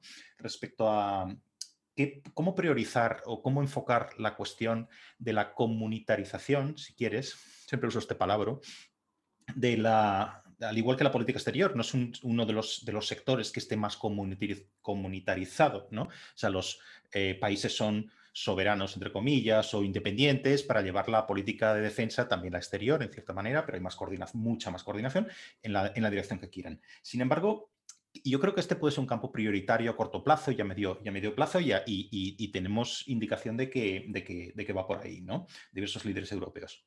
Por la cuestión de Estados Unidos que he mencionado, por cuestiones de eficiencia, de gastar mejor, por cuestiones de eficacia también, ¿no? de em, reunir, coordinar recursos mejor, etc.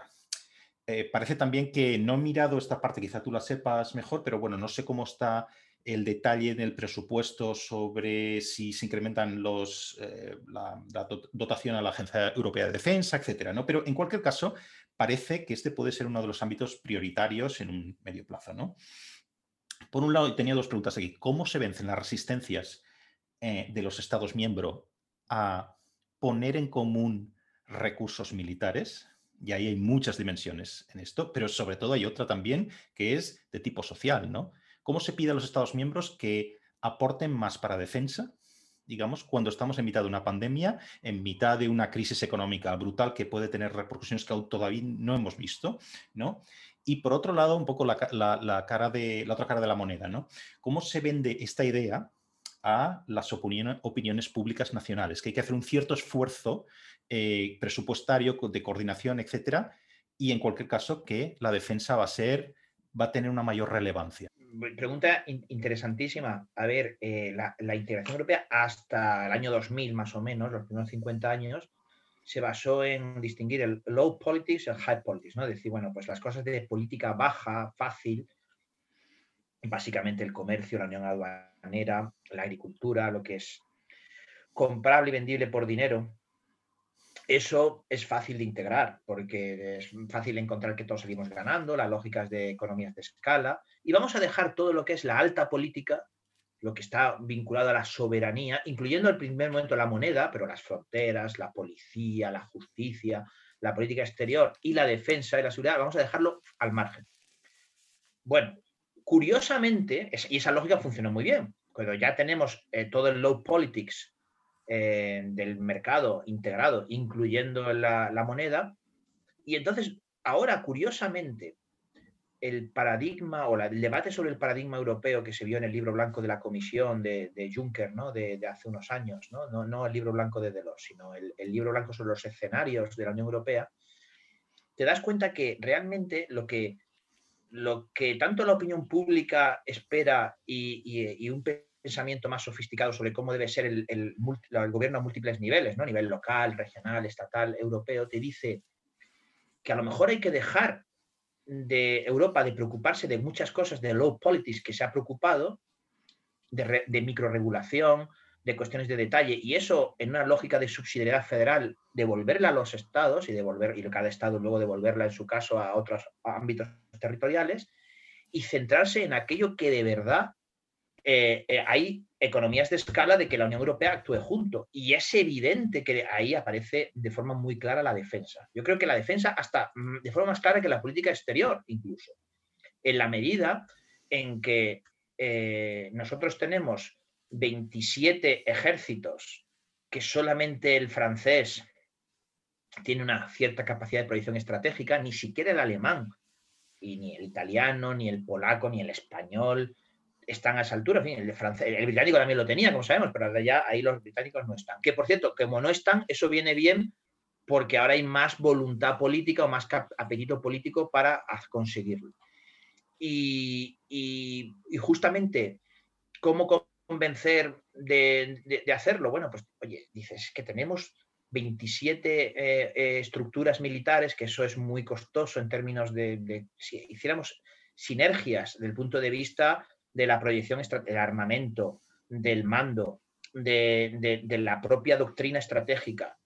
Y siempre y cuando eso se haga sin contraponerlo con la Alianza Atlántica, yo creo que ahí está el gran, el gran elemento. Y la gran fricción es que eh, hay países como Francia, que como son los únicos ahora que tienen esa capacidad, esa cultura militar, dice, oye, si esa Europa eh, está separada lo más posible de la OTAN y de Estados Unidos, de forma natural el, que va a, dominar, voy a ser yo, voy a ser Francia. Y el resto de países que primero no, no les gusta que es, eh, ¿no? ese, ese, liderazgo francés, no les gusta demasiado, y segundo que no tienen esa misma idea de romper lazos con Estados Unidos, mientras no sea Estados Unidos que lo rompa, y claro, ahora en el contexto de Biden, pues hay mucho menos excusa para decir que, hay que, que no hay que contar con, con Estados Unidos, por lo menos tenemos cuatro años de intentar hacer un reset de la, alianza de la relación transatlántica. Entonces, si, tú haces decir, no, no, es que esto, aquí salimos ganando todos, porque vamos a conseguir eh, vamos a conseguir eficiencia y por tanto vamos a abaratar, vamos a tener más capacidad militar con menos gasto. Bueno, habrá países como el caso de España que tendrán que aportar un poquito más porque nuestro gasto militar es muy bajo. Pero por cierto, la única manera que tú puedes convencer a la opinión pública española de aumento del gasto de defensa es si lo europeizas, porque como sabemos, en España aún el, poner el prefijo euro a cualquier cosa, ¿no? Euro ejército, pues eso sigue concitando consensos.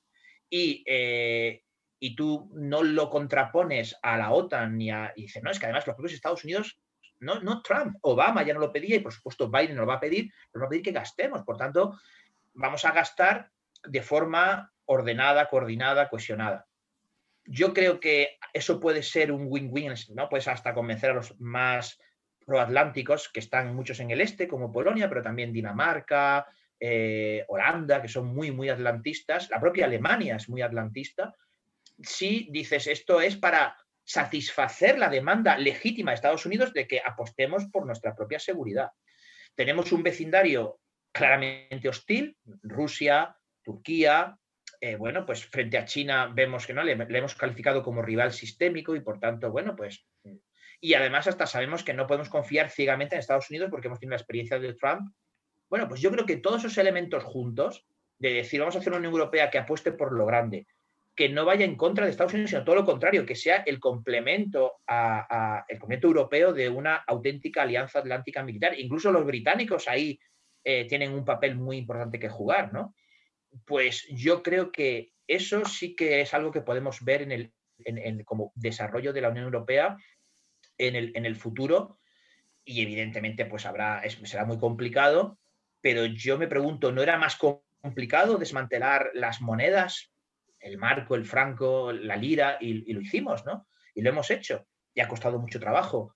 Pero yo creo que en el terreno de la, defensa, si uno lo mira con perspectiva geopolítica del siglo XXI, casi tiene más sentido todavía, ¿no? Porque el ejército de Eslovenia, el ejército de Lituania, mm, sabemos que, bueno, en el caso de los bálticos es muy obvio que no son capaces de defender su propia soberanía si no es con la ayuda de la OTAN, pues en una lógica de comunidad política europea eso adquiere una, enorme relevancia, ¿no? Y que unas fronteras completamente difuminadas, pues eh, que, que, aparezca un ejército europeo o una, una seguridad europea, sí que lo veo también como algo que veremos en los próximos años. Has mencionado el, libro blanco sobre el futuro de Europa y justo aquí tenía una pregunta sobre, sobre esto. ¿no? Eh, eh, recordemos que el, libro blanco de la Comisión Europea, que se hace, creo que se, publica en el 2017, lo que plantea son cuáles pueden ser los escenarios futuros para el año 2025. Yo creo que el COVID ha cambiado todo el escenario, ¿no? Eh, entonces, todas estas, eh, eh, mm, digamos, estos supuestos, este ejercicio de mirar hacia el futuro ha cambiado mucho por esto. Pero bueno, por recordar un poco allí las, los cinco escenarios que se planteaban son seguir igual como, los, como hasta ahora o como hasta entonces, hace unos años, hace tres años así, que, que salió el, libro blanco, ir solo hacia el mercado único, ¿no? Que también tiene sus, sus, sus fans dentro de la Unión Europea, ¿no? O los que deseen hacer más podrán hacer más, que yo creo que esto es una variación de aquello de los círculos concéntricos, ¿no? De que se hablaba tradicionalmente, o hacer menos, como te has planteado. Eh, también refiriéndote al, informe, hacer menos pero de forma más eficiente, ¿no? Ese, era otro escenario. Y luego el más ambicioso, si quieres, o, el más federalista en, términos de, otros actores, ¿no? Hacer mucho más conjuntamente, ¿no? Entonces, te planteo aquí dos preguntas. ¿Cuál es el, escenario que tú crees más probable teniendo en cuenta el año 2020, obviamente? Y luego, una pregunta quizá más enrevesada, pero que me parecía interesante, ¿no? ¿Hay alguno de estos escenarios u otro que tú puedas imaginar que contentarían tanto a un federalista como a un euroescéptico? Eh, siempre lo digo muchas veces a mis alumnos, esta idea de la path dependence, ¿no? De lo más posible que pase mañana es lo que ha pasado hoy con una pequeña variación, ¿no? Y además con una lógica de Madeline Through, ¿no? De, ir avanzando en el, en el, fango porque uno piensa en la racionalidad de las cosas y luego la realidad es mucho más em, eh, viscosa, ¿no? Es Madeline Through. Pues yo diría que si tuviera que apostar mi dinero, y siendo un poquito cínico diría que es la primera. Lo más es seguir como estamos a pesar del COVID. Ahora bien, eso digamos es una respuesta que, que creo pues demasiado realista y hasta cínica. En el sentido de que en el fondo creo que cuando eh, Juncker hace estos, estos cinco escenarios del futuro de Europa, es muy inteligente porque todos los escenarios tienen un elemento de, ¿no? de eh, diríamos con un falso inglés, de plausibilidad, ¿no? de, posibilidad de que ocurra. Y seguramente el escenario, una, tiene que ser un elemento político de que creo que tú lo has señalado, que lo señalas seguro en tu pregunta, que es cómo podemos contentar a todos, cómo podemos hacer que todo el mundo se sienta cómodo, que es el siguiente, tiene que ver con, primero, el mercado interior hemos demostrado en el Brexit que es la columna vertebral de la integración. Ser miembro de la Unión Europea o incluso del espacio económico europeo, porque Noruega, Islandia, Suiza son miembros del mercado interior si están en la Unión, pero esa es la columna vertebral. Y eso, por tanto, es la, esencia indiscutible no lo que han firmado los británicos ahora, que ellos no están en el interior, sino un acuerdo de libre comercio de bienes, sino algo mucho más profundo, que es la armonización regulatoria que hace las instituciones, que vigila el tribunal y que incluye todos los factores productivos, mercancías, bienes, servicios, capitales, con sus políticas de acompañamiento. Eso es la Unión Europea. Y por tanto, eso contenta a todo el mundo, incluso a, Václav Klaus en, en, la República Checa o a los más euroescépticos de los británicos antes del Brexit era vayamos hacia un mercado interior. Eso contenta a todos, porque todo el mundo sale ganando ahí, o casi todo el mundo, si hay políticas de acompañamiento, como hemos hablado, con el presupuesto relativamente razonables. Vale. A partir de ahí, quien quiera avanzar sin poner en peligro eso, el mercado interior, y sin, eh, y sin eh, prohibir a los, a los, que quieran avanzar, o sea, es decir, el querer avanzar no, no signifique poner unos hitos que sean imposibles de alcanzar para nadie. Es voluntad política. Oye, yo quiero avanzar más en la defensa unida. Eh, esto que hemos hablado antes, bueno, pues si hay Irlanda dice, es que yo soy neutral por mi constitución y no quiero, vale, no pasa nada. Eso no afecta al mercado interior, pues Irlanda, que de, facto es un país muy neutral y sin ejército muy, un ejército muy pequeñito, pues quedará fuera. O lo mismo lo podrán decir los finlandeses, porque siempre tienen que mirar a Rusia para, bueno, vale, ok, por lo que sea. O los, o los polacos porque les parece que son tan proamericanos. Vale, de acuerdo, tú no, estás ahí, pero tú no impides a nadie que avance en eso, siempre y cuando tú sí puedes cambiar de opinión y sumarte. Y ahí yo, yo aparte de la defensa, la seguridad que hemos hablado antes, incluiría elementos mm, que tienen que ver con la, política migratoria, una política migratoria más ambiciosa para algunos países que quieran ir más allá, ¿no? Temas de refugio, que hay países que no, lo van a aceptar, pero otros que, tal vez sí. Y en una gobernanza económica tenemos ya de facto el euro eh, y Dinamarca, Suecia, que están fuera porque no, por, pues, son ricos y deberían de estar y no están, porque, en fin, y en el caso de los que no cumplen del este, ¿no?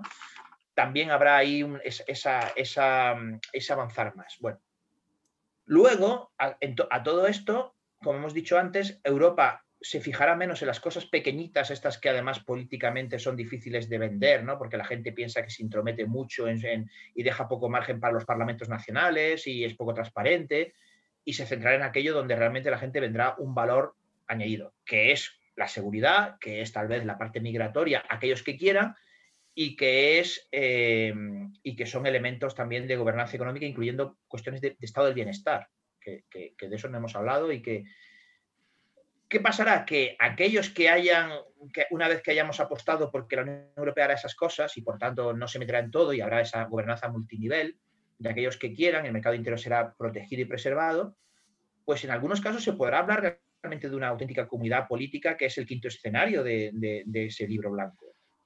Muy parecido a unos Estados Unidos en el sentido no de un Estado que haga desaparecer a los demás, sino en el sentido más literal de Estados Unidos, ¿no? Que seguirán habiendo estados Estados miembros que habrán compartido una serie de políticas en ese nivel supranacional de manera muy profunda, pero seguirán luego teniendo su propia personalidad nacional, constitucional.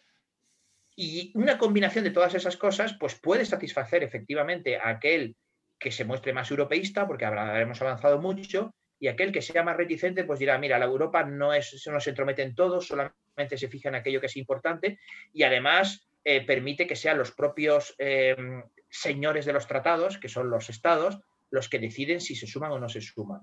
Una, y el mercado interior funcionará bien. Una combinación de esos escenarios es lo que yo diría de forma un poquito menos realista, menos cínica, que, es lo que, puede, lo que puede ocurrir en, en, el futuro. Y creo que si miramos con perspectiva dentro de, pudiéramos hacer esta conversación dentro de 20 años, sería lo que más se parecería. Ahora la Unión Europea no puede seguir, mm, eh, bueno, pues eh, pensando que no pasa nada, porque pasan muchas cosas en la globalización, pasan muchas cosas en Asia, pasan muchas cosas en, Estados Unidos y muchas en su entorno del norte de África y por supuesto de Turquía, de Rusia y, eso le va a llevar, aunque no quiera, a hablar ese, esa, idea geopolítica que, tiene la actual comisión o el, actual alto representante cuando dice eso de que Europa aprenda a sacar colmillos y a usar el lenguaje del poder, que lo tenemos, que es muy grande. Los europeos pensamos que el poder no es, es un poder muy grande, un poder regulatorio enorme eh, que, proyectamos eh, y que no somos conscientes y no sabemos manejar.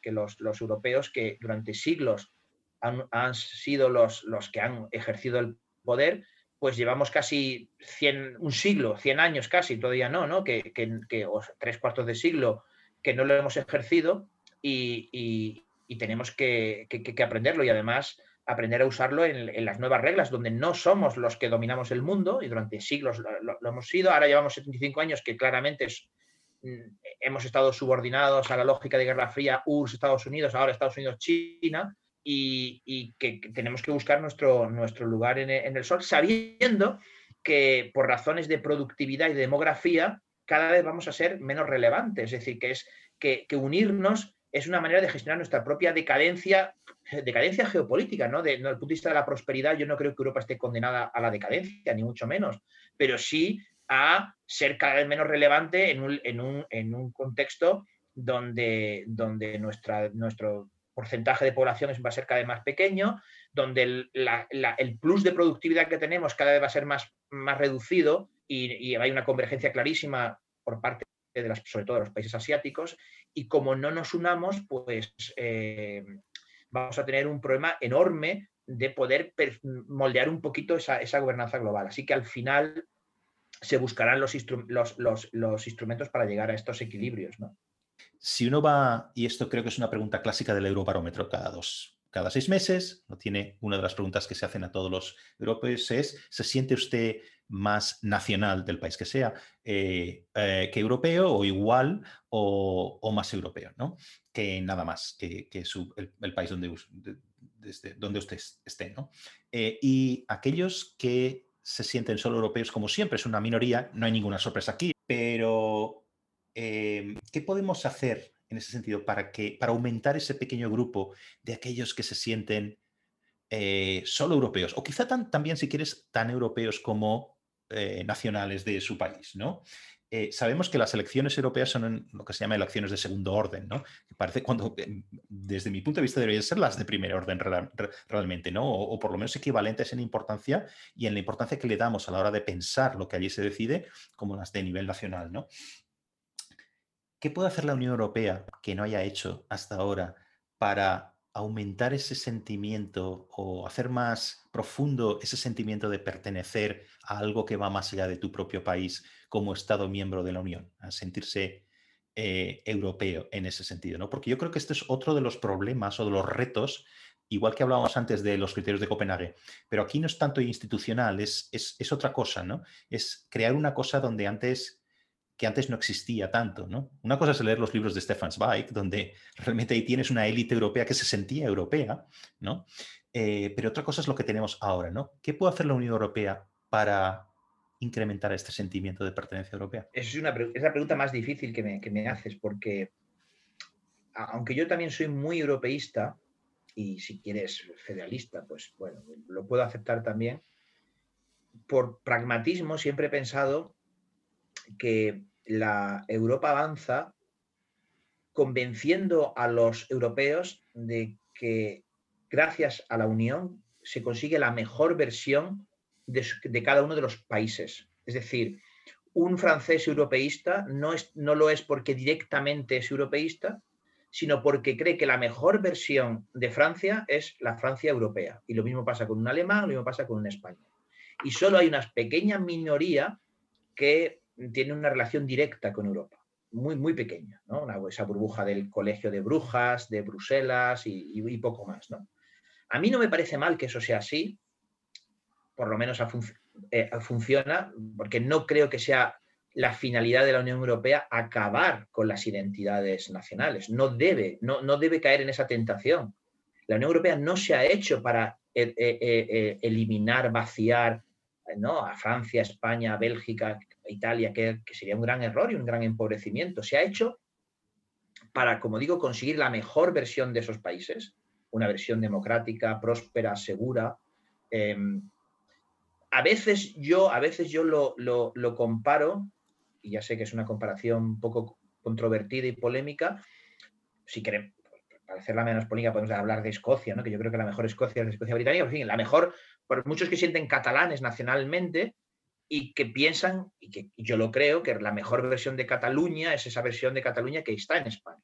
Y eso no significa que, dejen, que, se sientan, que no se sientan catalanes, se sienten incluso nacionalmente, identitariamente catalanes, pero que creo que es una cosa que, más o menos había funcionado hasta, hasta que, bueno, pues hasta que nos, metimos en el, en el lío del proceso soberanista, soberanista catalán, ¿no? Pero cuando tú, y, pasa con, y pasa con, muy claramente con, los vascos y, creo que, que, pasaba muy claramente en el caso escocés. ¿no? Eh, es decir, esa idea de una...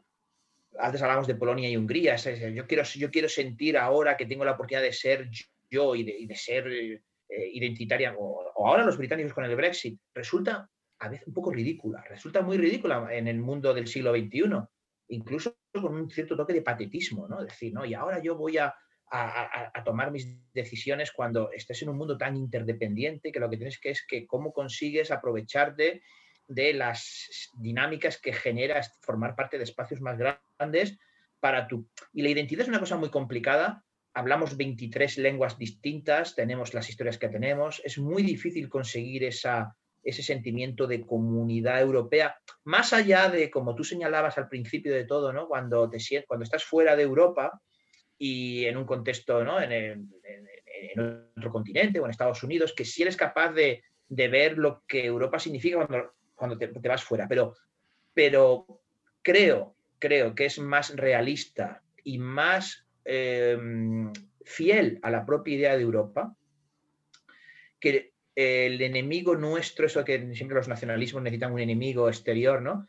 Que en el caso de Europa el enemigo sea el enemigo interior, ¿no? Es decir, eh, creamos Europa, nuestro enemigo es nuestra peor versión. Eh, y es muy claro eso en el caso alemán, y es muy claro en el caso español, y en el caso italiano, y, creo que en, casi cualquier otro también, ¿no? O sea, yo creo que la Suecia que se adhiere a la Unión Europea en el año 95 es mejor que la, que la Suecia que no está en la Unión Europea. Eh, y, una, y, el, caso británico va a ser un gran ejemplo de eso, ¿no? El Reino Unido que tanto nos, nos, gusta, nos resulta atractivo, es ese Reino Unido que una vez acabado el imperio entra a los años 70 en la Unión Europea y es un Reino Unido que tiene vibrante con todas, con, con, la fuerza que le da el poder blando de sus universidades, de sus medios de comunicación, pero proyectado hacia lo cosmopolita y un Reino Unido que, se, piense en nostalgias imperiales o en nacionalismo, pues, pues eh, es un paso atrás. ¿no? Cuando realmente sigamos, porque tenemos esta experiencia de estar juntos en muchas cosas, pues al final, si consideramos que es inescindible la mejor versión de España, la mejor versión de, Francia, la mejor versión de Polonia es la europea, también nos sentiremos europeos. Consideremos que eh, Europa es un elemento de nuestra identidad al cual no podemos renunciar y luego se generarán dinámicas en las cuales tendremos una postura europea frente a la postura china que no comparte nuestros valores e intereses, frente a la postura eh, rusa o frente a la postura incluso de Estados Unidos. Y ahí sí que creo que eh, veremos evolucionar un cierto sentimiento de, espíritu europeo. Pero me parece que bajo ningún concepto debemos aspirar, a mi juicio, a, un, ¿no? Donde, no estemos en un campeonato del mundo de fútbol o en, un, Eurovisión o eh, sin desear que el equipo de nuestro país le gane al otro equipo europeo y decir, no, tengamos un equipo europeo que le ganemos a Brasil. A mí eso no me parece que enriquezca, me parece que, empobrece, que lleguemos a seguir, siempre debe seguir existiendo esas identidades nacionales muy europeizadas para que eh, estén al margen de cualquier elemento de nacionalista, identitario, ridículo, que todo lo, tú que eres un gran conocedor del nacionalismo, ¿no? que aquellos elementos positivos en términos de civismo, de comunidad que tiene el nacionalismo, o sentimiento de nación, de comunidad política, Europa sea el anclaje que permita todo lo bueno de eso, sin nada de lo malo, que también, como sabes, en el nacionalismo tiene muchos elementos patológicos. Entonces, bueno, ese es el gran desafío de, qué aporta Europa a la identidad nuestra, ¿no? Eh, yo creo que, mm, ese, ese elemento de, somos la mejor versión de España, es aquella España europea o la mejor versión de Alemania, la que no nos asusta, la que nos parece atractiva, eh, veámoslo en términos de, nos parece más atractiva la Alemania europea que la Alemania no europea, evidentemente, si hemos leído un poco de historia, y, de cualquier otro país miembro. Y, al final, pues sentir esa, esa, simpatía por, por, el resto de los, de, los, de los, nuestros compatriotas europeos. Yo creo que saldrá de forma indirecta, nunca de forma directa. Y si la Unión Europea se mete en elementos de educación, de identidad, pues le va a costar mucho trabajo, porque no tenemos ese enemigo exterior, de hecho el enemigo es interior, y no tenemos la lengua, y no tenemos los espacios de comunicación, no hay medios de comunicación europeos y cuando se han intentado no han salido bien.